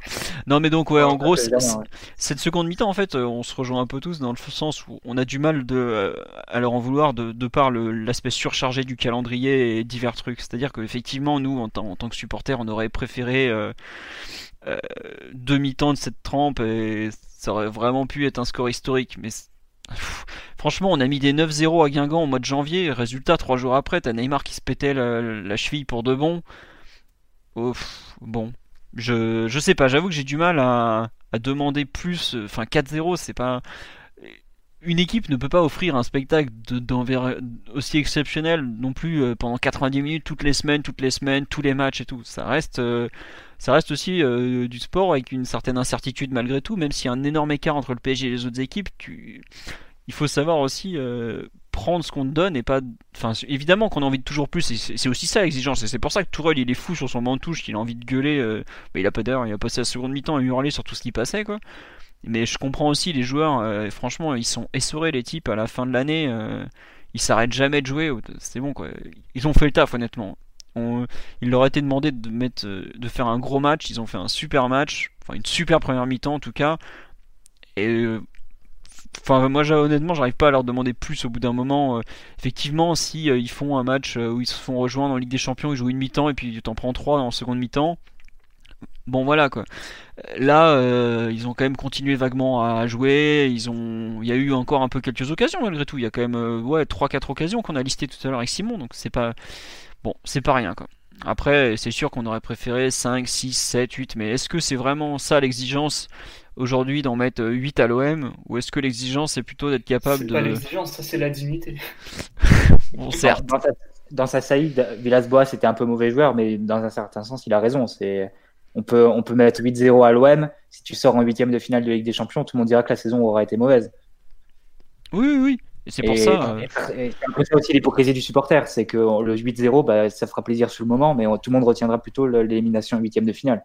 Donc c'est. Euh, voilà. On, ne veut pas le David Villas-Boas qu'il aille apprendre à faire presser son équipe. Il va perdre à Andrézieux dans, dans deux mois, qu'il nous fasse pas la leçon. Vraiment, il a rien à nous dire. Ça a beau être très vrai, bien sûr qu'on sera jugé sur la Ligue des Champions, mais lui, même sur PlayStation, son équipe, elle peut pas aller en Ligue des Champions. Donc, merci pour rien. Magnifique, ça Donc si vous voyez un mec dans le 20 e avec un panneau euh, vient de battre André, vous savez que c'est Omar du podcast. Il a un petit souci avec lui actuellement, je crois. Bon. Mais pourquoi il parle? Ça me rend fou. Tu viens d'être ridicule. Tais-toi, rentre chez toi. Enfin, moi, Paganelli, j'aurais même pas voulu le croiser. J'aurais eu honte. Il vient nous faire la leçon encore. C'était Talaron, c'était Talaron. C'était Talaron Ah, pour Villas-Boas C'est les mêmes. c'est les Ouais, mêmes. c'est pas faux. Non, par... non c'est vrai que par contre, il y a un truc, il a quand même osé dire qu'il était fier de ses joueurs. Attends, attends, mec. Ils ont comment- fait 0-0 sur la deuxième période, hein, comme dirait Comboiré, mais ils ont fait match nul sur la deuxième période. Non, mais enfin, tu peux. Enfin. Qui, qui les défendent, ok, mais alors il dit que c'est son plan de jeu qui est pourri, mais tu l'écoutes, ils ont fait ouais, bon, on a fait le match qu'on pouvait faire, mais, mais- pff, bref. Bon, allez, on va, on va avancer, on va passer à l'analyse des joueurs en, en- d'un point de vue individuel, parce que là, on- comme, comme dirait Omar, on s'égare. Bref. De quel joueur voulez-vous parler concernant ce match? Il y a une personne sur live qui me parle de Andrel, Di Maria, effectivement. Euh, allez, Simon, ce sera à toi de commencer, puisque le temps que le rossignol du 20 e comme quelqu'un l'a appelé, euh, se calme un peu. Et de la, de la fumée qui sort des oreilles là. Là, je peux vous dire, j'aimerais pas être les U11 de- d'Omar. hein. Bref. Simon, un- une Le match performance, de Di Maria? Enfin, ou, ou un autre, hein, mais c'est vrai que c'est le premier nom qu'on m'a cité, et ça me faisait une transition pas facile. particulière, bah, va pour Di Maria. Il a fait un match euh, un peu à l'image de l'équipe. Il est dans, il est dans sa continuité, il est dans sa dynamique qui est extraordinaire. Euh, la dernière fois, je m'amusais en le comparant à R9, Maradona, qui tu veux. Mais là, actuellement, Di Maria est un des meilleurs joueurs d'Europe. Il faut bien se rendre compte de, de l'état un peu, un peu compliqué dans lequel euh, tout le monde se trouve euh, avant, euh, avant les grandes joutes de Ligue des Champions. Toutes les équipes sont pas encore au point, toutes les équipes sont pas encore prêtes. Et il se trouve que Di Maria fait des matchs extraordinaires tous les week-ends et, et il est mort de faim. La moindre petite action, la- le moindre espace que tu lui laisses, ce sera exploité. De demander le ballon dans la profondeur. Donc ça, c'est vraiment la marque des joueurs en forme et des joueurs en confiance aussi. Parce que c'est ceux qui, jouent un peu au ballon le savent, c'est pas tout à fait le même genre d'effort de, de, de demander le ballon à vide dans un espace euh, qu'il faut, pouvoir exploiter et recevoir le ballon dans les pieds euh, à 15 mètres du, porteur. Euh, non, vraiment, Di Maria, là, il, est capable de porter l'équipe en l'absence de, Neymar. C'est déjà quelque chose qu'il faisait un petit peu l'année dernière dans un, système très différent et une équipe assez différente malgré tout. Et donc on peut, on peut s'estimer très heureux d'avoir euh, un tel, euh, un tel créateur pour remplacer euh, le meilleur joueur qui, qui est indisponible. Très bien. Non, il y a eu une légère coupure à cause de ma connexion, mais normalement c'est revenu, ça a coupé deux secondes. Je m'excuse, ça vient de chez moi, ne vous inquiétez pas, c'est pas, je pas, c'est pas chez vous. Mathieu, Omar, vous voulez rajouter quelque chose sur le poème ou presque de, de Simon à Di Maria Non, ils s'en foutent. Non, non, mais on, on, on a, on a déjà été dithyrambique euh, On dit la même chose toutes les semaines là, la, depuis, la- la semaine, la semaine dernière. Et, depuis qu'il mérite et le il, a raj- bah, il a rajouté deux matchs encore plus extraordinaires, donc moi je, je, je sais plus quoi dire. Moi, il y a un truc sur lequel je Une passe voudrais. décisive en une semaine. Ça Ouais. n'a- Ça n'a vraiment aucun sens. Eh C'est ben, des- Il fait ça dans des grands matchs en plus. Bah surtout, il y a un truc qui, qui a noté, c'est quand même qu'il a donné un nombre de passes décisives à, à Mbappé qui est, qui est assez folle. Euh, Leurs jeux, ils sont tellement complémentaires que. Non mais c'est ça, c'est ça parce qu'en gros, on sait Euh, que Maria, Mbappé, dès qu'il reçoit le ballon, il cherche en profondeur, il cherche la passe décisive, et Mbappé, dès que, dès que son équipe a le ballon, il fait l'appel. Donc euh, les deux les Forcément, les deux sont- mais les deux, ils sont condamnés à s'entendre. Après, Oui. c'est sûr que quand tu réussis à faire cette passe de l'extérieur deux fois dans la semaine, c'est c'est assez fort. hein. Mais c'est ça où je veux en venir, c'est qu'on sait qu'on va avoir un problème de riche un moment avec probablement 4 joueurs pour 3 postes. Puisque bon, le pauvre Edinson, on, en reparlera plus tard, mais c'est compliqué. Tu as Mbappé qui est. Est-ce que Di Maria est pas finalement le joueur qui comprend le mieux Mbappé et le jeu de Mbappé? Euh, Et finalement, aujourd'hui, c'est ce que c'est pas le Mbappé, je sais pas justement cette, cette connexion extraordinaire Di Maria Mbappé qui va pas permettre à Di Maria de par exemple de garder sa place dans le 11 de départ parce que enfin tu le dis leur jeu est tellement fluide et complémentaire c'est irréel.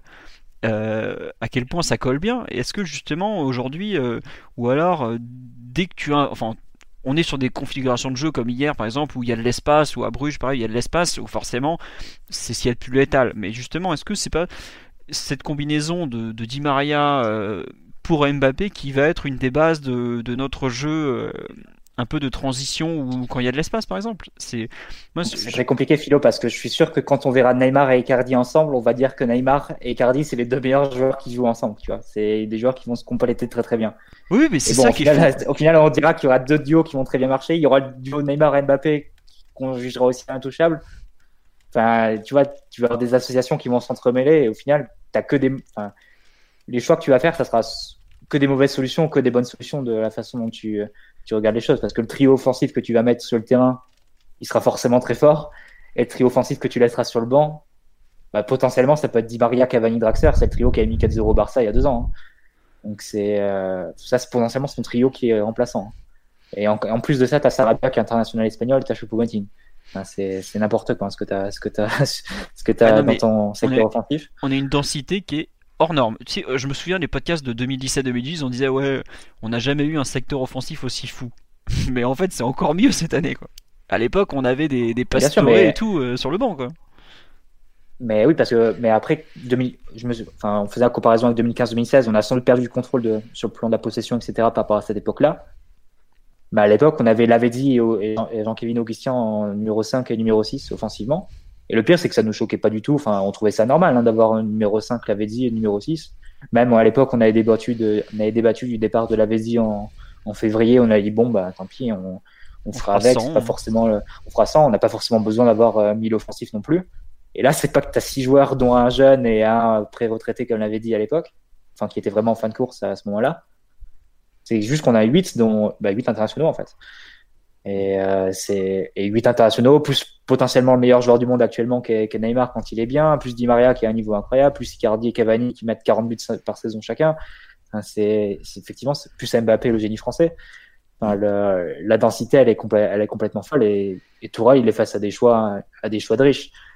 Après si tu veux être provocateur, tu peux dire Mbappé si tu places du, point, du seul point de vue stratégique, tu mets de côté le management, euh, le fait que c'est une superstar, etc tu dis que Mbappé, tu le fais rentrer 30 minutes à la fin, à la fin des matchs, c'est ta carte magique, ça te, fait, ça te gagne n'importe quel match.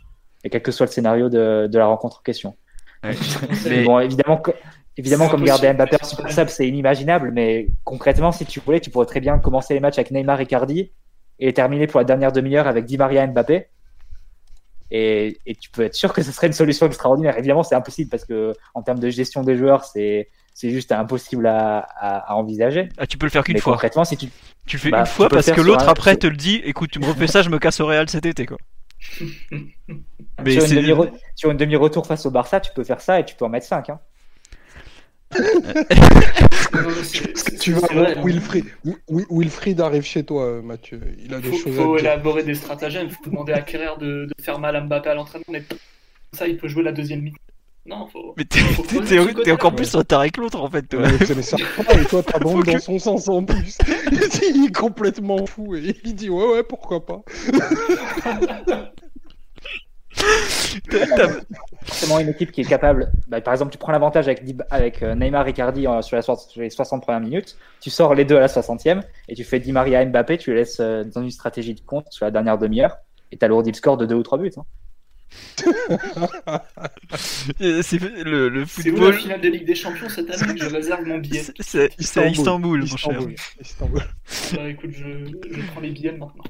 Extraordinaire, Mathieu Martinelli qui nous a fait un scénario là où il y a des mecs qui vont venir le voir dans 6 mois lui dire Franchement, j'ai testé sur Football Manager, ça marche de ouf, hein. c'est génial. Quoi. ça, fait, ça fait une semaine qu'il en parle. Hein. Il est en boucle sur ce sujet. ça manque. Je pense qu'on est passé, on est passé à côté de quelque chose avec Lucas Moura qui pouvait un peu faire ça. Euh, si on pouvait réussir ce projet avec Mbappé. Euh, non mais attends, t'es quand même en je vous, souhaite, je vous souhaite une excellente soirée. Euh, Ce sera tout pour moi. non mais là vous êtes complètement l'autre qui nous sort Lucas Moura pour comparer. Non mais Mbappé, tu sais très bien que tu peux pas le mettre en plaçant au, au coup d'envoi, mais ça, enfin, pour revenir un peu sur le, le joueur il vient de lancer sa saison. Enfin, il a mis 8 buts. Hein. non, il, en a 8 buts au total. Je crois qu'il en a mis combien? Il en a mis. Euh, il en met 3 à Bruges, il en met 2 hier. Il en, met, il en a mis 6 en 9 jours quand même. En jouant euh, au total, est-ce qu'il joue. Euh, ouais, il doit jouer combien? 100, 120 minutes? Tu, c'est un joueur que. Je crois que c'est 108 minutes, un truc comme ça. Voilà quoi. Tiens, euh, sur le live, euh, on nous dit est-ce qu'on peut imaginer un 4K2 avec Marquinhos dans un rôle très axial pour libérer les ailiers? Pour Di Maria ou, ou Mbappé euh, Voilà, euh, tout le monde réfléchit sur l'idée de, de, de mettre les quatre ensemble. Mais Bah, euh, Tu peux mettre Marquinhos arrière droit, par contre. tu peux, ouais, ouais, oui, effectivement, oui. Mais bon, c'est. Enfin, Tu veux les quatre ensemble.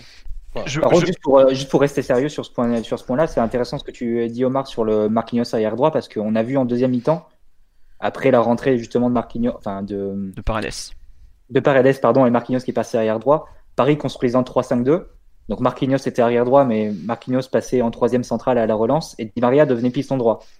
Donc c'est peut-être déjà une- euh, quelque chose qu'a en tête euh, Tourelle pour au moment où il jouera avec les quatre offensifs, euh, qui seront à ce moment-là Di Maria, Neymar, euh, Icardi, Mbappé. Mbappé. Mbappé.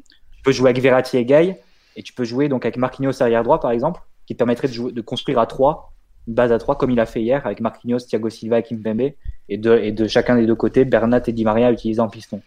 C'est peut-être quelque chose qu'il a en tête. hein. Et c'est peut-être pas si innocent que- qu'il ait fait hier sur les, la dernière demi-heure. C'est bien que tu relèves ça parce que il- a fait, il a fait une adaptation assez rapide en fait. Je crois qu'au au départ, son idée, c'est c'est jouer 4-4-2 avec, euh, avec Herrera Paredes à la récup. Et euh, en fait, il change assez rapidement parce qu'en fait, il se rend compte que ben, le, le problème, c'est quand tu Herrera et Paredes euh, devant ta défense, ça fait un peu, un peu porte de saloon. Donc les, les Marseillais sont infiltrés assez rapidement dans les espaces.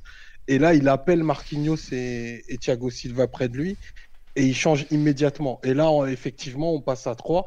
Et tu as même un moment où, en fait, euh, Marquinhos passe défenseur central, du coup. Oui. C'est Thiago Silva qui, à droite, euh, fait la coordination. Mais Et euh, vas-y, juste ouais, pour- ouais, vas-y. moi, il y a un truc qui va justement. Tu, pour toi, vous, vous trouvez qu'on a joué à trois centraux et, et Di Maria piston droit? Parce qu'en fait, moi, j'avais juste l'impression que En phase de Marquinhos. relance, il est en phase de, en phase de relance. Ouais, bah, C'était un 4-4-2 qui devenait à 3 euh, quand, quand Paris avait le ballon. Mais en fait, je suis pas sûr. Je sais pas si c'était juste Marquinhos qui interprétait son poste d'arrière droit de façon étrange ou si c'était vraiment un truc travaillé. Après, moi aussi, ça m'a. J'ai tiqué quand j'ai vu Marquinhos dans l'axe, Silva à droite. Effectivement, là, ça prend du sens de jouer en défense à 3 où il y a une inversion pour justement permettre à Marquinhos de s'incorporer au milieu quand euh, notre euh, notre marcheur de la Pampa laisse passer euh, tout le monde. Mais je suis pas sûr à 100%. Entre les consignes et la façon dont Marquinhos a joué à ce poste où il n'avait pas joué depuis des années, qu'est-ce qu'on a voulu faire exactement? Même si effectivement, euh, revoir Marquinhos stopper droit, ça colle non seulement avec un rôle que Kerrer pourrait occuper, puisqu'il faut pas l'oublier de l'équation et on sait que, que Tuchel l'a en haute estime et pour des raisons qu'on peut comprendre. On a plusieurs fois évoqué notamment le, le jeu aérien ou sa capacité à aller au duel et à, et à faire mal. Hein, Pour nous aussi, pour nous, les, pour nous quatre, il est titulaire aussi. Que, donc, Ah oui, oui, non, nous on s'en cache pas. On, on a, on, analyse, on comprend le, le problème du joueur avec les nombreuses erreurs individuelles, mais on, apprécie pas mal son profil de, de joueur très agressif, notamment pour, euh, pour aller au duel, parce que c'est un peu le seul avec Kimpembe qui le fait dans l'effectif, en gros. Quoi. Enfin, de façon euh, vraiment qui aime ça, on va dire. Mais ouais, j'avoue que le, le- effectivement, le passage à 3 derrière, euh, en mettant Marquinhos pour justement commencer à préparer le terrain pour Di Maria, c'est effectivement une, euh, une possibilité qu'on n'avait pas vue. Après, on se rappelle que les tests de Di Maria piston dans des systèmes à 3 derrière de l'an passé, ça n'a pas franchement été des réussites. Alors, euh, est-ce que ce serait que en phase de relance du coup, parce qu'en phase défensive, tu retrouverais Marquinhos arrière droit et Di Maria dans un rôle plus normal de milieu droit. Bon, après, c'est vraiment des tests. euh, je pense que de toute façon, la Ligue 1, elle est, elle est tellement pliée que il y a 8 points d'avance et Tourelle va pouvoir. euh, enfin, on peut compter sur Tourelle. On sait que c'est déjà sa, sa- sa tendance naturelle en tant que coach pour, euh, pour tester beaucoup de choses et pour, euh, pour prendre les matchs un peu comme des, la- des laboratoires, hein, parfois au détriment du, du résultat. On l'a parfois un peu regretté aussi. bah, il le dit Euh, lui-même, hein, il y a le résultat, il y a la performance, ça n'a rien à voir. hein. C'est, Prendre les, les 8 C'est points d'avance, c'est juste qu'il a dit depuis qu'il est arrivé. Ah, il le dit souvent. hein, ça... ah, après, euh, bon, faut, faut, faut parler un peu le tutuche, mais euh, globalement, il n'hésite pas à, à, à mettre de côté. euh, il, y a des matchs où il te le dit, ouais, on a perdu, mais on aurait dû gagner. Enfin, il sort des trucs des fois pour le, pour le supporter euh, entre guillemets lambda et c'est pas méchant, c'est un peu dur à entendre. T'es là, l'apprenti sorcier il va devoir se rappeler qu'il y a des matchs à gagner, quoi. Il est gentil avec ses conneries, mais bon, c'est un truc, ouais. Il, il, est vraiment, lui, il utilise la Ligue 1 comme un pur laboratoire. On en a parlé plusieurs fois, mais. Euh, Disons que c'est l'approche, c'est l'approche euh, complètement opposée de, celle de Laurent, de celle de Laurent Blanc il y a en 2015-2016 toujours où déjà on était, on était parti, on avait X points d'avance euh, sur, bah, sur tous nos poursuivants. Je crois que c'était Angers à l'époque le deuxième, la c'est je crois qu'on avait 16 points d'avance à, Noël, puisqu'on avait 51 points, c'est le record du championnat. Jusqu'en novembre, on avait plus de points que Marseille et Lyon réunis, enfin quelque chose comme ça en 2015-2016. Et, euh, Blanc avait complètement gardé son 4-3-3, il avait fait absolument aucun test. Euh, ça nous avait, ça nous a désespéré à l'époque. Euh, même passé, bon, même si évidemment du 4-3-3 au 4-2-3-1, il passait en deux secondes, selon se dire, mais. Extraordinaire déclaration de conférence de presse, je l'avais oublié celle-là. C'était jamais très, jamais ça sur le terrain. Même Pastore et tout, il, il avait jamais vraiment testé Mota à Passport ensemble. Euh, enfin bon, peu importe, c'est une digression. Je pense que Tourelle, même si euh, il est quand même dans une recherche d'automatisme, etc., il maintient le 4-3-3 en ce moment. C'est possible qu'il tente d'autres euh, d'autres nuances, bah, la façon de relancer. Euh, est-ce que tu construis à 3 Est-ce que tu construis en 2 plus 1 Enfin, est-ce que tu fais recentrer un latéral? Est-ce que tu fais décrocher un milieu pour, pour construire ta base de 3 Enfin, ce genre de nuances comme ça.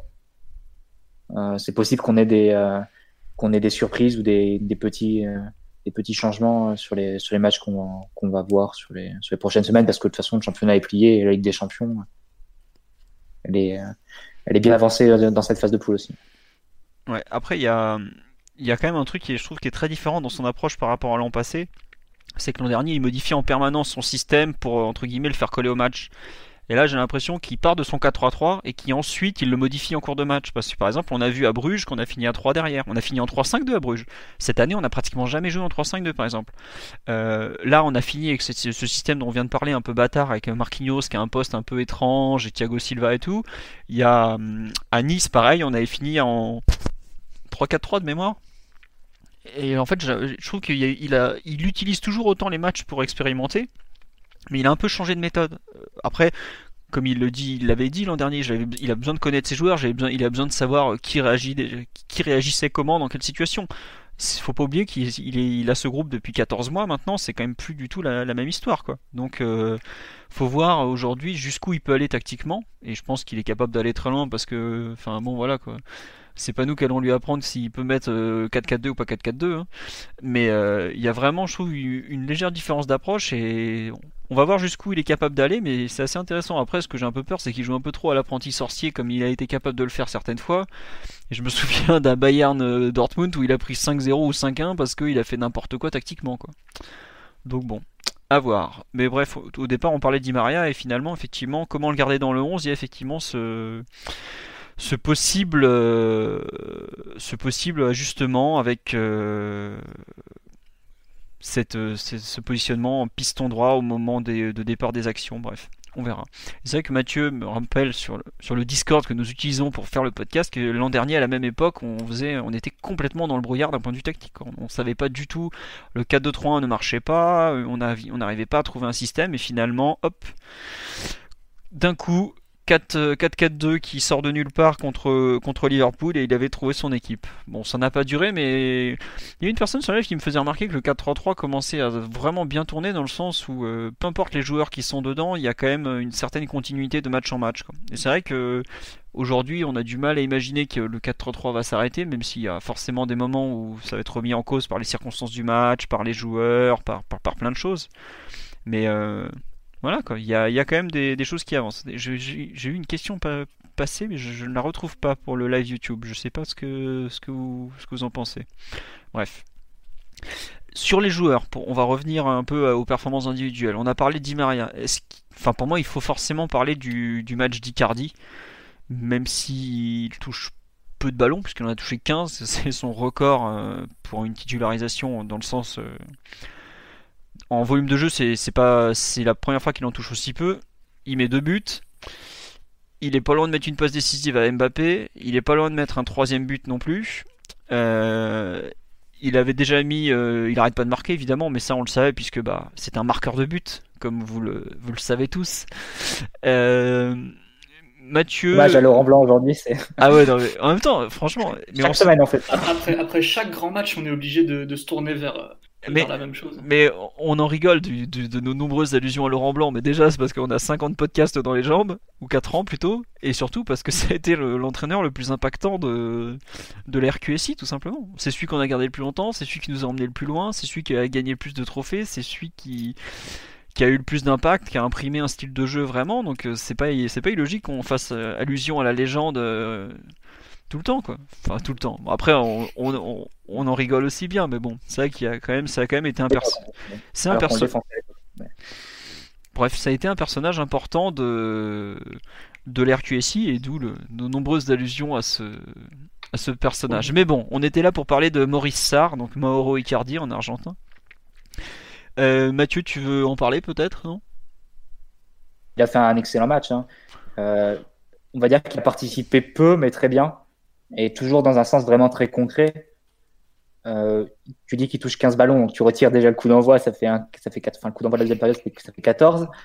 Et tu prends un peu ballon par ballon en, première mi-temps, euh, c'est vraiment, vraiment très marquant parce que son premier ballon, je pense que ça doit être l'ouverture en profondeur pour Mbappé. Son deuxième ballon, ça doit être, euh, ça doit être un corner qui gagne sur, une, sur un appel et il est bien servi par, par Di Maria. Son troisième ballon, et son troisième et son quatrième ballon, c'est le premier but. Son cinquième ballon, c'est euh, son occasion du gauche.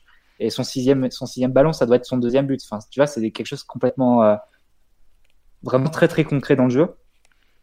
Et, euh, et voilà, dans la surface, tu découvres pas le joueur. Il a été plusieurs fois comparé à, plein d'animaux différents pour, pour son sens du but, mais que ce soit par, par comparé les piranhas pour, pour sa façon de, de se jeter sur dès que dès qu'il sent l'odeur du sang. Euh, il a été comparé aussi souvent, euh, que ce soit par Spalletti ou par, les, par des consultants, à, des, à un serpent à sonnette, parce que sa façon de se de, de faufiler et de, et de piquer au moment où tu t'y t'y attends pas du tout en, dans la surface. C'est vrai que ça correspond totalement à son premier but, euh, où il, euh, où il prend, bah, il prend l'avantage sur Camara, qu'il qui perd de vue quelques instants, et au final, ça fait but. Ça rappelle un peu ce que disait Chiellini il, y a, il y a quelques années, ou je crois il y a quelques mois, où il disait Icardi, il touche peut-être aucun ballon, mais il te détruit mentalement parce qu'il t'oblige à être concentré vraiment de la première à la dernière seconde. Parce que tu sais que si tu, tu sais que si tu le, le perds de vue, ben, il, peut te, il peut te passer dans le dos et il peut, et il peut, euh, il peut être à la réception d'un centre et couper une trajectoire. Donc c'est vraiment très très impressionnant cette qualité-là, ce sens du but qu'il a, cette façon de, de sentir les actions et aussi cette façon de les finir aussi. Parce que euh, les quatre buts qu'il marque dans la semaine, que ce soit face à Bruges ou face à, face à Marseille, on peut dire ce qu'on veut, mais c'est des buts vraiment de, de haut niveau et des, des buts vraiment qu'il faut mettre. Euh, le premier but face à Bruges, je pense qu'il y a beaucoup d'attaquants qui l'auraient mis soit trop puissante et auquel cas le ballon serait- se serait envolé, soit pas assez puissante auquel cas le, gardien il serait arrivé. C'est vraiment un ballon qu'il faut quand même. euh, Ah, Il y a de la enfin, ça technique. demande hein. de la technique. Ouais, bien sûr, ça demande de la technique hein, pour garder le ballon euh, à bonne hauteur et, et C'est- cadré. C'est c'est compliqué de taper dans un ballon pour marquer, faut pas l'oublier ça. Même le, le deuxième but après, c'est euh, il vient couper un trajectoire, enfin il vient couper un centre euh, un peu aérien sur son pied gauche. Il la met bien euh, hors de portée du gardien là encore. Et hier, les deux buts, la façon dont il se relève après sa tête, ça encore faut faut le faire. Je pense que Cavani aurait marqué la tête par contre, mais Icardi se, re- se relève bien euh, après son coup de tête qui avait été repoussé par Mandanda. Et le deuxième but, pareil, c'est un but qui est euh, bon, la passe de Verratti est exceptionnelle. Hein. Faut dire ce qui est. Il y a quand même très très peu de place pour euh, pour la réussir et, euh, sans que Mandanda la touche. Mais, mais Icardi, pareil, fait un, fait un très bon appel et, et fait le- après le bon geste pour, pour la glisser entre Mandanda et, et le but. Le, le Enfin, c'est des buts vraiment de haut niveau et c'est- la technique d'un d'un buteur, d'un vrai buteur. Ouais, le- le- on n'en parle pas, mais le timing de l'appel hier, la façon dont il se glisse pile entre les deux, il y a aussi ce, ce fameux, enfin, on ne sait pas trop si c'est vrai ou pas, cette, euh, le, le laisse qu'il aurait créé à Camara qui se, qui se baisse sur le centre de Di Maria. C'est déjà dans la légende. Non, mais c'est- non mais le pire c'est que c'est possible parce que Camara fait un geste tellement incompréhensible, je me dis mais qu'est-ce qu'il fout quoi? Le, le défenseur central qui valait 90 millions d'euros qui, qui se fait couillonner comme un, comme un vulgaire U11. Putain. C'est ce que Omar fait derrière les buts euh, le, le week-end pour faire gagner son équipe, quoi. Enfin bref, c'est. euh, au bout d'un moment, c'est réel comme connerie. Ça paraît tellement vrai en plus, c'est ça le pire. Il me semble, Paoletta l'avait fait une fois aussi avec un joueur. Je sais plus quand c'était quel match. Ceux qui ont une meilleure mémoire que moi, je sais que Paoletta l'avait fait. Je sais pas si c'était pas contre OCR ou contre Le Mans. Faudrait chercher. Enfin bref. Y a, pour revenir sur ce que disait Mathieu, la, technique devant les buts qu'il a est, quand même assez fabuleuse. Et il y a, y a un, je trouve qu'on n'en parle pas assez, mais la façon dont il bondit sur le deuxième ballon devant Mandanda hier, c'est pas rien quand même parce que au départ hein. c'est pas, facile. La reprise elle est acrobatique elle est tapée et tout elle est voilà. Mais il y a quand même le, le fait que Camara ok il, va pas au duel mais euh, normalement le second ballon il doit être dessus parce qu'il est, devant d'un point de vue positionnement. De vu d'où vient le centre vu où repart le ballon et, et là tu te rends compte à quel point le, le chasseur Icardi va, va vite vers, vers le but et, et fait mal quoi on savait que c'était un joueur assez incroyable dans la surface, mais ce que je trouve qui, est assez impressionnant, on a parlé du volume des 15 ballons touchés où Mathieu en a décrit 5 ou en gros, euh, voilà. Euh, c'est surtout qu'en 15 ballons, il arrive à peser sur le match. on a souvent, on s'est souvent plaint du fait que Cavani, euh, enfin, c'est pas qu'on s'en est plaint, mais on sait que Cavani est un joueur qui va peu peser sur un match parce qu'il n'a pas les capacités à combiner, parce qu'il n'est pas très bon dos au but. Lui, ce qu'il sait faire, c'est marquer. Et on, vient d'en parler, le fait de savoir marquer, c'est pas donné à tout le monde. Et pour le coup, lui, il est vraiment très bon pour faire ça. Mais on sait que même avec ses 25 ou 30 ballons touchés, dans le jeu, ça allait, il, allait, il allait pas apporter grand chose. Icardi, avec 15 ballons, il doit en jouer quoi? 8 ou 10 réellement dans le jeu au final. Il arrive à. Ouais, c'est ça, il arrive à faire euh, quelque chose dans le jeu qui est. Oui, euh, on me dit c'était peut-être Zlatan face à Lyon, mais je crois que c'était Kazar qui s'était foutu de la gueule de Mapu euh, Yanga Mbiwa, mais c'était, il l'avait pas vraiment fait. Hein. C'était un doublage de Kazar, c'était pas une vraie, euh, une vraie interrogation, une vraie, une vraie action pour le coup. Mais donc ouais, pour revenir sur Icardi, il arrive avec avec très peu à faire beaucoup, et c'est peut-être ça qui, qui est peut-être le plus impressionnant. Bon, après, Enfin, on dit ça parce qu'on on, a eu avant, euh, enfin, je dis ça parce qu'on a eu avant euh, Zlatan et Cavani qui sont des joueurs incroyables devant le but. Mais tu passes de Benedetto à Icardi, par exemple, dans la surface, tu te dis, mais attends, c'est pas le même poste limite, quoi. Après, euh, bon voilà. Tout le monde n'est pas d'accord avec toi. Oui, mais bon, je lui, je lui, pardonne à ce grand homme parce que. Mais... Omar da Fonseca, pas Omar du podcast, je pense qu'il a, il s'est un peu laissé emporter. Il aurait dû dire qu'il préférait le profil de Benedetto. Moi, je ne connais pas Benedetto, mais apparemment, il, participe un peu plus au jeu. Il, a, il fait un peu monter son bloc, son équipe, etc. il aurait peut-être dû dire qu'il préférait ce style de jeu que. Oui, non, mais c'est ça. Bah, quand, quand, tu lis toute l'interview, c'est ce qu'il veut dire, savoir que c'est un profil qui lui parle beaucoup plus. Mm. Mais c'est vrai que c'est ridicule quand il dit que Benedetto. Après, après quand il dit, quand il parle de mensonge du corps, c'est juste. Alors, hein. Icardi, non, mais je, je trouve pas parce que Icardi, il a peut-être pas parlé de il a, il a peut-être pas par le dribble, mais il a totalement par l'appel. par les appels. Ah oui, ça oui. Bah oui. Il est complètement indétectable hein, dans la surface, Icardi. Hmm. Pour, un, pour, un, pour un joueur qui doit le marquer, pour un défenseur qui doit le marquer. Donc Icardi, pour moi, il a totalement le mensonge du corps parce que d'un coup, il, il te fait la, il te fait l'appel et après, ensuite, il te fait le contre-appel. Qu'est-ce que c'est sinon un, un mensonge du corps? Oh, c'est beau. Non, mais rappelle-toi, ben, je pense que c'est une vidéo à Romagnoli, il s'en souvient encore. Ah, voilà, le Osakio aussi, le, le, but qu'il met euh, dans le derby à la 92e, est-ce que c'est un appel contre appel? C'est Il fait une fin d'aller euh, dans le zig et il va dans le zag. C'est exactement ça. Je m'attendais pas à avoir des citations de Jean-Michel Larquet là comme ça un lundi soir. De... Euh, ah il y a du, il y a du Laurent Courbis dans tes propos aussi. J'aime beaucoup. Ah bah, extraordinaire après avoir battu l'OM en plus là. Bientôt on va apprendre qu'il est avec Balkany en prison. Ça va être formidable. Bref. Euh... Concernant Icardi Omar, toi qui le connais bien, est-ce que tu commences à retrouver le joueur que tu connais un peu plus? Parce que tu avais été. Euh, les gens, je me souviens, avaient été euh, très, très positifs avec lui après le match contre. Euh, je sais plus. Genre Galatasaray, enfin quand il avait commencé à marquer. Oui, après, Nice, et t'avais dit attendez, il, est très loin d'être le joueur qu'il peut être encore. Là, tu commences à, retrouver le, le goléador que tu, tu, que tu connais bien. Il y aura toujours le, le volume de but euh, on voit quand même qu'il y a une avancée physique qui est, assez nette entre son état de forme d'il y a trois semaines et, maintenant. Et, euh, et, il commence à être servi, en fait. C'est là, où, là où ça devient intéressant parce que le, jeu, extérieur et les centres, bah, c'est très, très, très autour de Di Maria, sont vraiment de, de grande qualité. Et lui, pour couper des trajectoires, pour lire des situations, il y a difficilement meilleur. Donc, euh, je vais paraphraser Mathieu, mais ce qui, ce qui montre, c'est que la qualité est plus importante que la quantité. Et, et hier, il a vraiment bonifié chacun des ballons qu'il a touchés. Parce que vous parlez de ce qu'il a fait dans la surface, mais il y a plusieurs remises euh, qui sont extrêmement bien senties et qui ouvrent, qui ouvrent le terrain. Et, euh, et ça, c'est vrai que bah, tous ceux qui ne qui sont pas forcément fans du profil euh, de, de Cavani manquent pas de le relever à chaque fois que, que Icardi est capable de d'être un joueur un peu plus un peu plus associatif que ce qu'est que ce qu'est Cavani. Donc il est, il est clairement sur le, sur le bon chemin. Euh, on a rajouté à l'équation un joueur qui est capable de mettre 30 buts euh, et sans, sans, aucun coup de pied arrêté.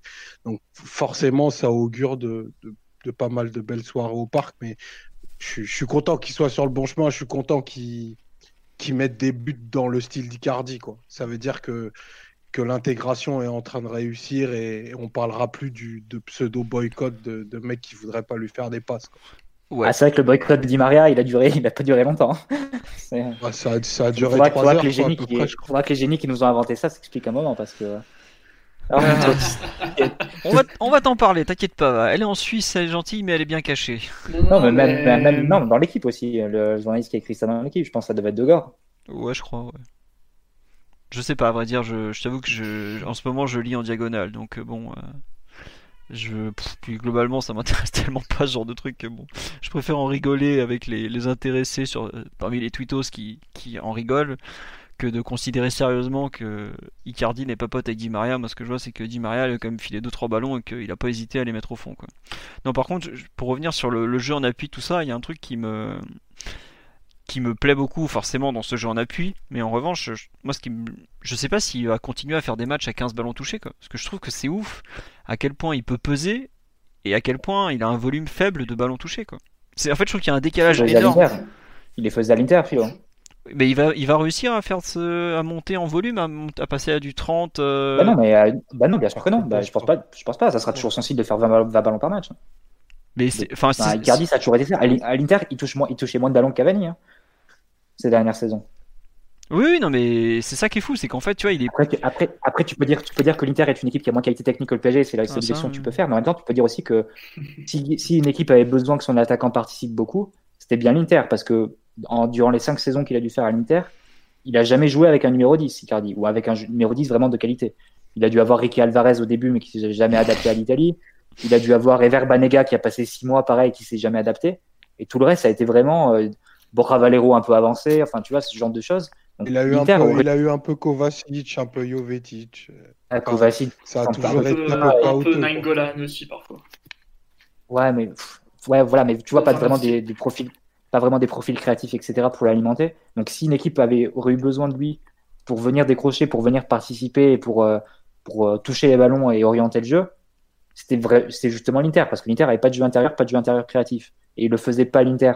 Donc, je pense pas du tout qu'il va le faire au PSG dans une équipe où globalement il a des, des joueurs pour lui, pour lui servir des buts sur un plateau, dans la surface. Et justement, je pense qu'au PSG, il va encore plus se spécialiser. Hein.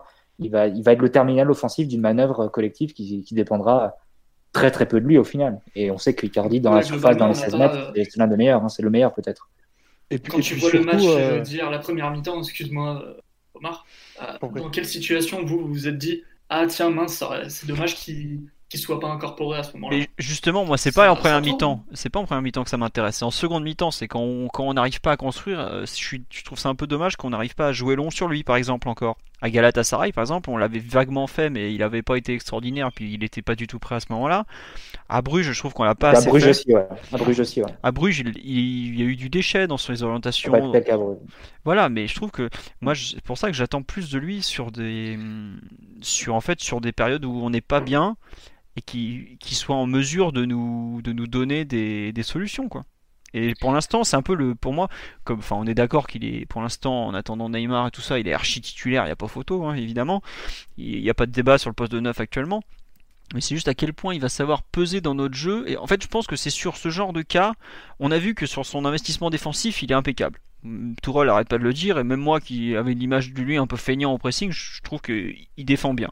Alors il défend peut-être pas autant que Cavani qui cavalait sur son aile pour, pour les autres, mais ça c'est normal, c'était irréel et, anormal, mais il défend bien. Par contre, moi, ce qui m'intéresse justement, là où il va pouvoir vraiment apporter un pulse, c'est il va être une solution collective sur un gros pressing, par exemple. Quand on voit euh, Herrera et, Marquinhos sous l'eau à Bruges avec le pauvre Verratti qui cherche un appui, pour moi, justement, cet appui, ça doit être éventuellement un long ballon vers, euh, vers. Et c'est là où j'espère qu'il va savoir développer autre chose que ce qu'il montre euh, actuellement. Oui, un décrochage, quelque chose, quoi. Et c'est un peu pour l'instant le. J'attends de voir s'il va savoir mettre ça dans son jeu, parce qu'à ce moment-là, ça devient un joueur qui va être très très dur à sortir du 11 de départ. Très très très très très dur. Même si oui, comme tu le dis euh, Mathieu, ça sera jamais Ibrahimovic. Ça c'est sûr, le jour où, Icardi aura déjà ne serait-ce que la mobilité euh, de, Ibrahimovic avec son gabarit, c'est irréel. Le, combo technique, mobilité, euh, souplesse de Ibra, personne ne peut l'avoir aujourd'hui en le football. Mais bon. Vous voyez, Personnellement, je suis pas sûr que tu puisses faire grand-chose contre la personnalité. Icardi, c'est un joueur qui a une personnalité très très marquée, qui a aussi euh, beaucoup d'ego, même si là pour l'instant euh, tout se passe à merveille et, tant mieux. Euh, c'est un peu comme quand on dit Ah, Verratti au milieu au PSG c'est le plus fort, mais c'est dommage qu'il puisse pas s'incorporer en vrai meneur de jeu un peu plus offensif ou en relayeur entre les lignes. Pourtant, il pourrait le faire, il a toutes les capacités pour le faire, il a la conduite de balle, il a les passes dangereuses, il a l'inspiration, la créativité, mais il le fait pas. Euh, Icardi pourrait décrocher, il pourrait participer plus, il pourrait toucher certains ballons qu'un Ibrahimovic euh, toucherait 30 fois par match, par exemple. Mais je suis pas sûr que, au fond de lui, il est ça, vraiment.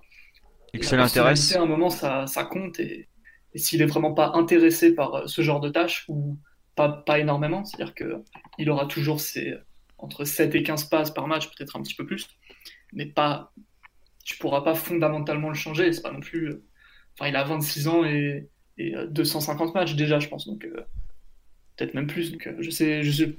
Moi, j'ai pas grand espoir sur ça personnellement. D'accord. j'ai pas. Non, je, je pense même que, j'y crois pas. si on finit la saison et que Icardi 45 ballons par match au lieu de 15-20 maintenant, ce serait une sacrée surprise. Très bien. Bon, bah, je... on verra, mais pour, moi, ça peut être un des axes où il, il peut se rendre vraiment indispensable justement comme, un, comme un moyen de bah, d'éviter un pressing tout simplement. Quoi.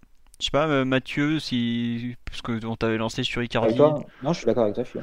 Après, face au Real, face au Real, il avait été une solution sur les longs ballons. C'est vrai. fait quand même euh, avec Varane et tout. C'est ce qu'on nous dit sur le sur le live. Je lui demande pas de savoir faire euh, un contrôle on lui demande juste de savoir faire un contrôle ou une remise, pas d'organiser le jeu. On nous dit que ça sera jamais Firmino. Mais non, mais j'attends pas que ce soit Firmino. Euh, Firmino euh, a une sensibilité, une interprétation du poste de neuf euh, qui est actuellement exceptionnelle. Mais donc voilà. Mais c'est vrai que par rapport à ce qu'il montre et la justesse qu'il est capable de montrer sur le volume de ballon qu'il touche, est-ce que j'attends pas justement qu'il en touche plus parce qu'il est capable de les bonifier quoi? Voilà. C'est uniquement ça.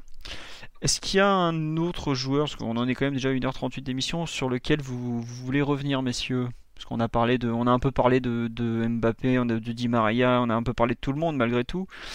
Euh, oui, non? Oui, Omar Je ne parlerai pas de Diallo ce soir.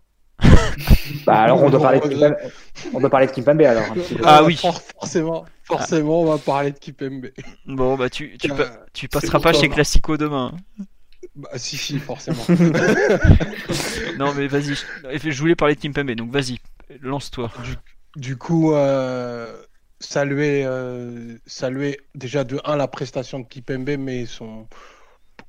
Euh, bien plus que ça, je dirais même son, son niveau global et son niveau moyen depuis qu'il est revenu d'une blessure assez compliquée. Donc, euh, il a, il a connu un début d'année 2019 euh, assez difficile et, il en a parlé, euh, il en a parlé dans son interview, comme, euh, comme me fait remarquer Mathieu. Mais hier, les 45 premières minutes, elles sont vraiment d'un niveau technique exceptionnel. Ce que, ce que Kipembe est capable de faire à la relance, on, savait déjà et on l'a vu à maintes reprises. Mais à ça, il a rajouté du dribble, plusieurs contrôles orientés très bien sentis. Je pense à un notamment où, il reprend Benedetto à la course. les mauvaises langues diront que c'est pas très difficile, mais encore faut-il le faire. Et il, met, petite, il met une petite orientation extérieur pied gauche tout de suite après une excellente relance avec une passe bien claquée. Euh, franchement, techniquement, hier, bon, les mauvaises langues diront que je suis pessimiste. Moi, je trouve que j'ai plutôt tendance à m'enflammer. Mais j'ai vu un défenseur d'un niveau technique vraiment très, très, très, très, très élevé. Donc, euh, pour le coup, euh, une, super période qui vit. Il a stabilisé euh, la défense avec Thiago Silva. Donc, c'est pas, pas anodin que, l'équipe tourne autant quand tu peux t'appuyer sur une charnière aussi solide. Non, ça ne condamne pas Abdou Diallo, loin de là, bien au contraire. C'est bien la preuve qu'une concurrence bien sentie euh, tire, les, uns et les autres euh, par le haut. Juste pour compléter ce que tu dis, moi je trouve qu'il y a un point qu'il faut relever, c'est qu'il avait déjà été bon à Bruges, j'ai trouvé. J'avais bien aimé son match. C'est la première fois qu'il arrive à enchaîner deux bons matchs comme ça. On se rappelle qu'il avait par exemple été euh, très bon contre le Real. Après, je crois qu'il avait rejoué. Il avait eu, je sais qu'il y avait eu un enchaînement de matchs où il y avait eu du mal, quoi. Mais là, je trouve que c'est la première fois qu'il fait deux bons matchs, deux vrais bons matchs consécutifs. Bah, c'était la première mi-temps contre Angers de mémoire. Il avait été très bon à Galatasaray, enfin pas très bon parce qu'il y avait eu deux trois petites erreurs, mais il avait été vraiment bon et consistant, je dirais, à Galatasaray. Et il s'était un peu loupé en première mi-temps contre Angers. Là, je trouve qu'il fait vraiment deux, deux bons, voire très bons matchs, quoi. Et tout à l'heure, tu disais justement qu'en ce moment, Thiago Silva a pratiquement rien à faire d'un point de vue défensif, mais c'est depuis que Kimpembe a repris sa, sa, comment dire, sa montée en puissance depuis, euh, depuis des années. Quoi. Mais bon, euh, enfin, il est quand même champion du monde, il l'a pas été parce que euh, il est marrant avec une enceinte et qu'il est, c'est un bon DJ. Hein. il est en train de retrouver un très bon niveau, on peut que s'en réjouir, mais c'est pas.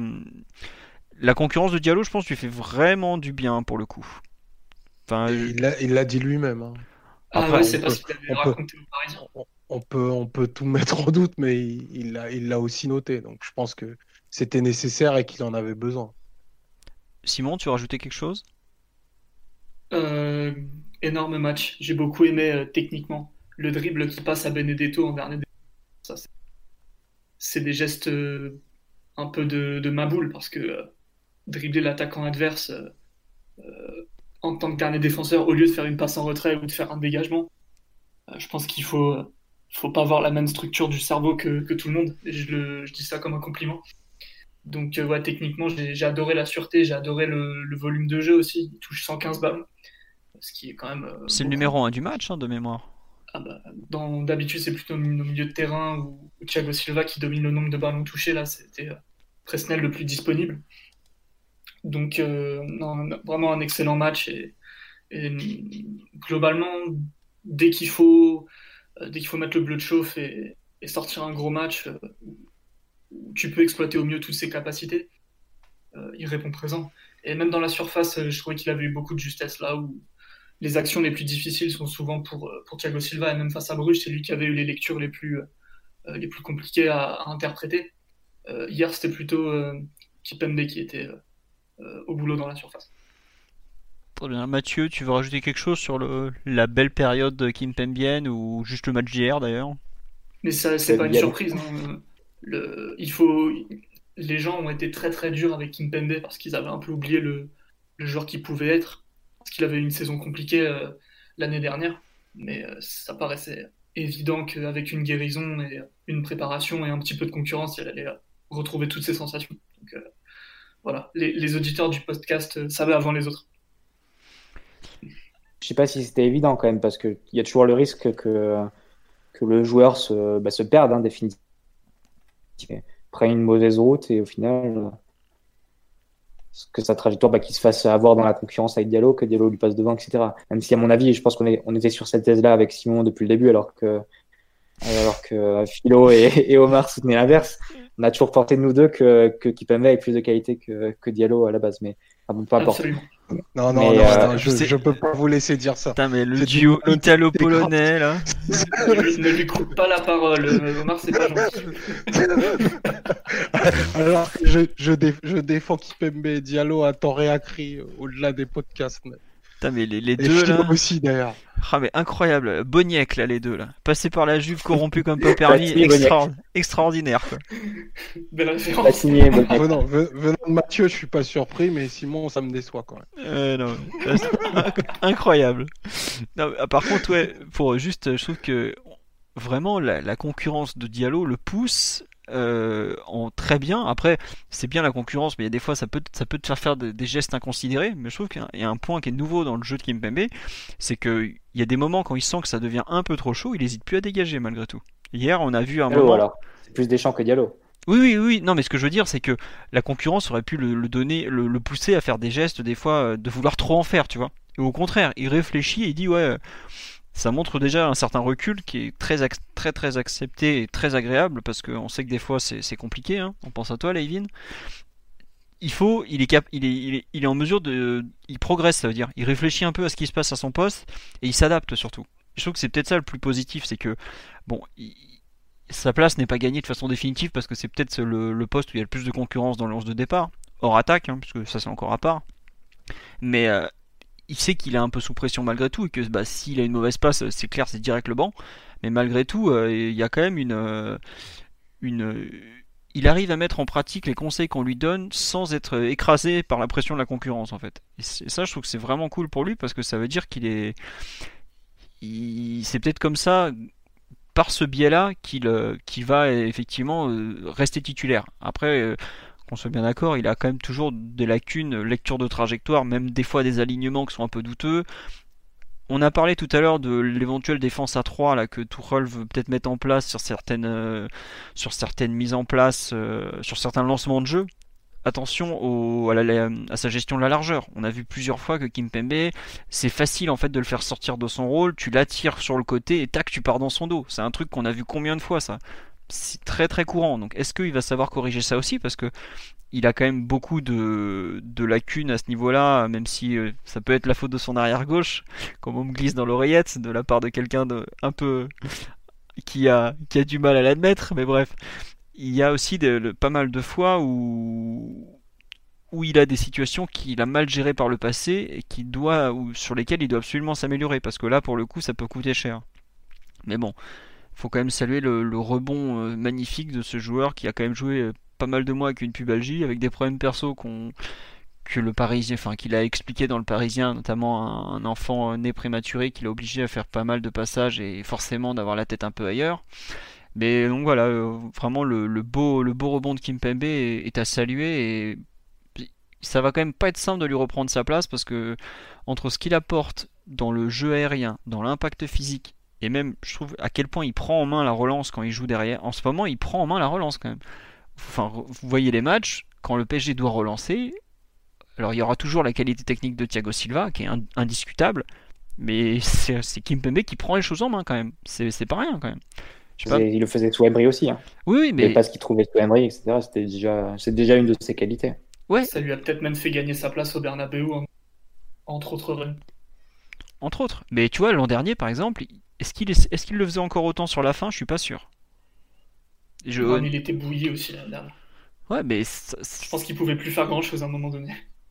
Bah oui, oui, mais bon. C'est bien aujourd'hui de noter le, le, le fait qu'il est, il est, sur, il est su changer. Quoi. Parce que c'était comme me dit Mathieu, c'est pas évident, un joueur peut se perdre. Hein. Enfin, combien de fois Kim Pembe a été comparé à Mamadou Sakho l'an dernier qui s'est complètement perdu euh, du côté de Liverpool? Notamment physiquement, voilà, euh, tu as une, euh, un joueur qui a su évoluer euh, en bien. Alors après, ça reste toujours lié au futur et s'il fait une énorme boulette défensive comme il en est encore capable, ça sera forcément remis en cause. Mais il faut noter la bonne passe, quoi. Voilà. On nous dit Kim Pembe Diallo machin chouette m'en bat les couilles, on prolonge Thiago Silva. Et ça, ça dépend pas nous. Puis je pense que l'un n'empêche pas l'autre. Hein. voilà. Et puis, puis surtout, puis encore une fois, les conclusions d'octobre sont pas celles du, mois de, février, de mars, et encore moins d'avril ou de mai, quand les contrats se, décident aussi. Quoi. Donc euh, que Thiago Silva euh, continue à être performant, ça sera la meilleure façon pour lui de décrocher sa prolongation. Enfin de décrocher ou de, de mériter, chacun prendra le terme qui convient. Mais voilà. Euh, on nous demande est-ce que vous voulez parler du retour de Dagba? Bah, On va peut-être attendre un peu plus que 50 minutes, 55 euh, minutes. Mais effectivement, heureusement qu'il est revenu parce que sinon on aurait dû jouer euh, de façon un peu, un peu différente et notamment avec laisser le Marquinhos, enfin passer Marquinhos ou jouer avec Herrera. Enfin, on aurait été dans le bricolage le plus total encore. Bon, on a parlé que de trois individualités, mais on en est quand même à 1h48 d'émission sur PSGOM. Je pense qu'on va gentiment s'arrêter Ah. là, à part si vous voulez rajouter quelque chose, un dernier mot, messieurs. On parle pas de Katoto? On va parler de, de la victoire des féminines qui, elles, euh, ont mis 5-0 dimanche après à l'OM. Mais bon, là, c'était un peu plus attendu. hein. Donc, voilà. Mais si vous voulez rajouter un dernier mot sur ce PSG-OM qui restera quand même dans les mémoires. Si, pareil. Euh, entrée sérieuse de, de Paredes, mais pas parfaite encore. Euh, toujours est-il que c'est lui qui est rentré en premier, déjà. Alors que ça aurait pu, euh, je pense qu'il y a quelques semaines, ça aurait pas été lui du tout. Ça aurait plutôt été euh, Sarabia, par exemple. C'est vrai. Bon, après, dans quelle mesure euh, on le met en avant pour peut-être s'en débarrasser au mercato d'hiver, on verra bien. Mais toujours est-il que il est toujours, euh, il poursuit sa plutôt bonne montée en puissance, même si euh, défensivement il n'est pas irréprochable hier, mais avec le ballon il a été très concentré, Euh, un petit peu plus disponible que d'habitude aussi, et, euh, avec un, un bon état d'esprit, sachant euh, que je vous glisse ça comme information, c'est un joueur qui a du mal à rentrer dans les matchs. C'est pour ça souvent en début de match il met toujours un quart d'heure, 20 minutes à, avant de se mettre à jouer parce qu'il a un peu de mal à, à rentrer sur le terrain. Et hier, dans- comme en Ligue des Champions d'ailleurs, il rentre sur le terrain et dès la première minute, il est capable de, de plutôt bien jouer. Donc, euh, je, voilà, vous vous doutez que ça me met en joie. Bah, c'est le temps qu'il digère l'empanadas qu'il bouffe avant. Donc, euh, forcément, euh, Il a pas perdu du poids euh, un petit peu? je pense qu'il a un peu perdu de poids. ouais. Il a les joues un tout petit peu plus creusées, creusées que, qu'au mois d'août. Ça, il- bon, on verra. Non, par contre, tu parles de Paredes, et effectivement, il y a Monsieur Martinelli qui est infernal sur le chat Discord qui nous dit la tirade de Simon sur Paredes est bientôt plus longue que son temps de jeu. Il, il- il faut le lire quand même. Non, mais plus sérieusement, euh, euh, Plus il fait des points diététiques et tout maintenant. Comme si ça suffisait pas. Ah, tous les lundis, je, je le pèse, tous les lundis matin. Voilà. Ça, vous savez. Alors, alors combien de masse grasse plus Je sérieusement, il y a Tourelle en a parlé euh, sur euh, en très bien de Paredes avant le match à Bruges. Il a quand même dit qu'il a parlé de l'intensité, il a parlé de, de- des efforts et tout. Et bon, par rapport à la façon dont il en a parlé avant, je trouve qu'il y a quand même eu une évolution positive, comme tu dis, Simon. Et il n'hésite plus à le faire rentrer euh, en jeu. Et c'est vrai qu'il a été très bon à Bruges d'ailleurs. Son entrée en jeu est très bonne.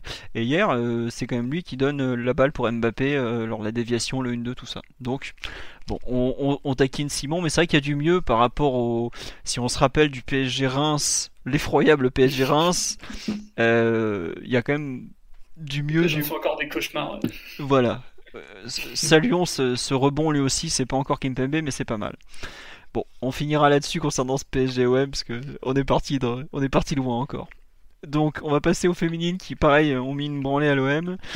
Euh, bon, c'est- comme j'ai dit, c'était attendu. Mais je crois, de mémoire, il y avait déjà 3-0 à la mi-temps, donc euh, un peu moins bien, mais elles ont continué en deuxième période. Donc, euh, Katoto a mis un doublé. Périsset a mis un but sur un centre-tir, euh, je crois c'est le 2-0, et ensuite en deuxième mi-temps, on a Gayoro qui marque le 4-0, et on a euh, penalty de Nadia Nadim, à la, je crois que c'était à la 70e ou quelque chose comme ça. Donc euh, d'ailleurs c'est elle qui l'avait provoqué avec une main de mémoire. Voilà, le PSG est toujours en tête du championnat, parce que comme je vous l'avais expliqué le week-end dernier, Lyon n'a pu faire que 0-0 à Dijon et pas un partout comme je l'avais écrit dans un article, je m'excuse. Euh, prochain match, c'est Coupe d'Europe, puisque bon, c'est déjà fait pratiquement, parce que de mémoire, on a gagné 4-0 à l'aller euh, en Islande, où Culture PG était présent, faut quand même le rappeler. N'était pas beaucoup à y être allé. Euh, ensuite, chez les hand, handball, c'est euh, trêve international, parce que j'ai cru voir passer à Ballot avec le milieu de l'équipe de France, donc euh, il n'y a pas eu de match non plus, donc trêve. U19, il n'y a pas eu de match ce week-end. Je me demande s'il n'y a pas un tour de Gambardella ou quelque chose. Pour ça que le PSG qui rentre en Gambardella qu'à partir du mois de janvier en tant que centre de formation, euh, voilà. Euh, Enfin, centre, euh, équipe pro, tout ça, il joue plus tard, forcément, comme la Coupe de France chez les pros. Et U17, ils ont gagné 4-0 sur le terrain de l'SPTT Caen de mémoire. Voilà. Et est-ce qu'on parle, on va pas parler du match à Bruges? En fait, on en a parlé un peu en filigrane toute la soirée par rapport à, comparaison par rapport à Marseille. Euh, comme j'ai dit, j'ai pas voulu organiser de podcast. Déjà, je m'excuse, mais je n'avais pas le temps. Et ensuite, euh, je pensais que le match contre Marseille serait plus parlant. Plus parlant pardon. Et finalement, euh, c'est peut-être cette équipe de Bruges qui nous a le, le plus secoué. Voilà. Je, m'excuse de ne pas avoir pu vous organiser un podcast, mais c'était un peu compliqué de mon côté. Sur ce, on vous remercie pour votre fidélité. On espère que vous avez passé un bon moment. Nous, on s'est bien marré, honnêtement. On, a beaucoup apprécié ce podcast, je pense. Et merci vraiment pour votre fidélité euh, semaine après semaine. Là, vous êtes encore euh, 500 à nous écouter digresser sur l'agent de, de Paredes.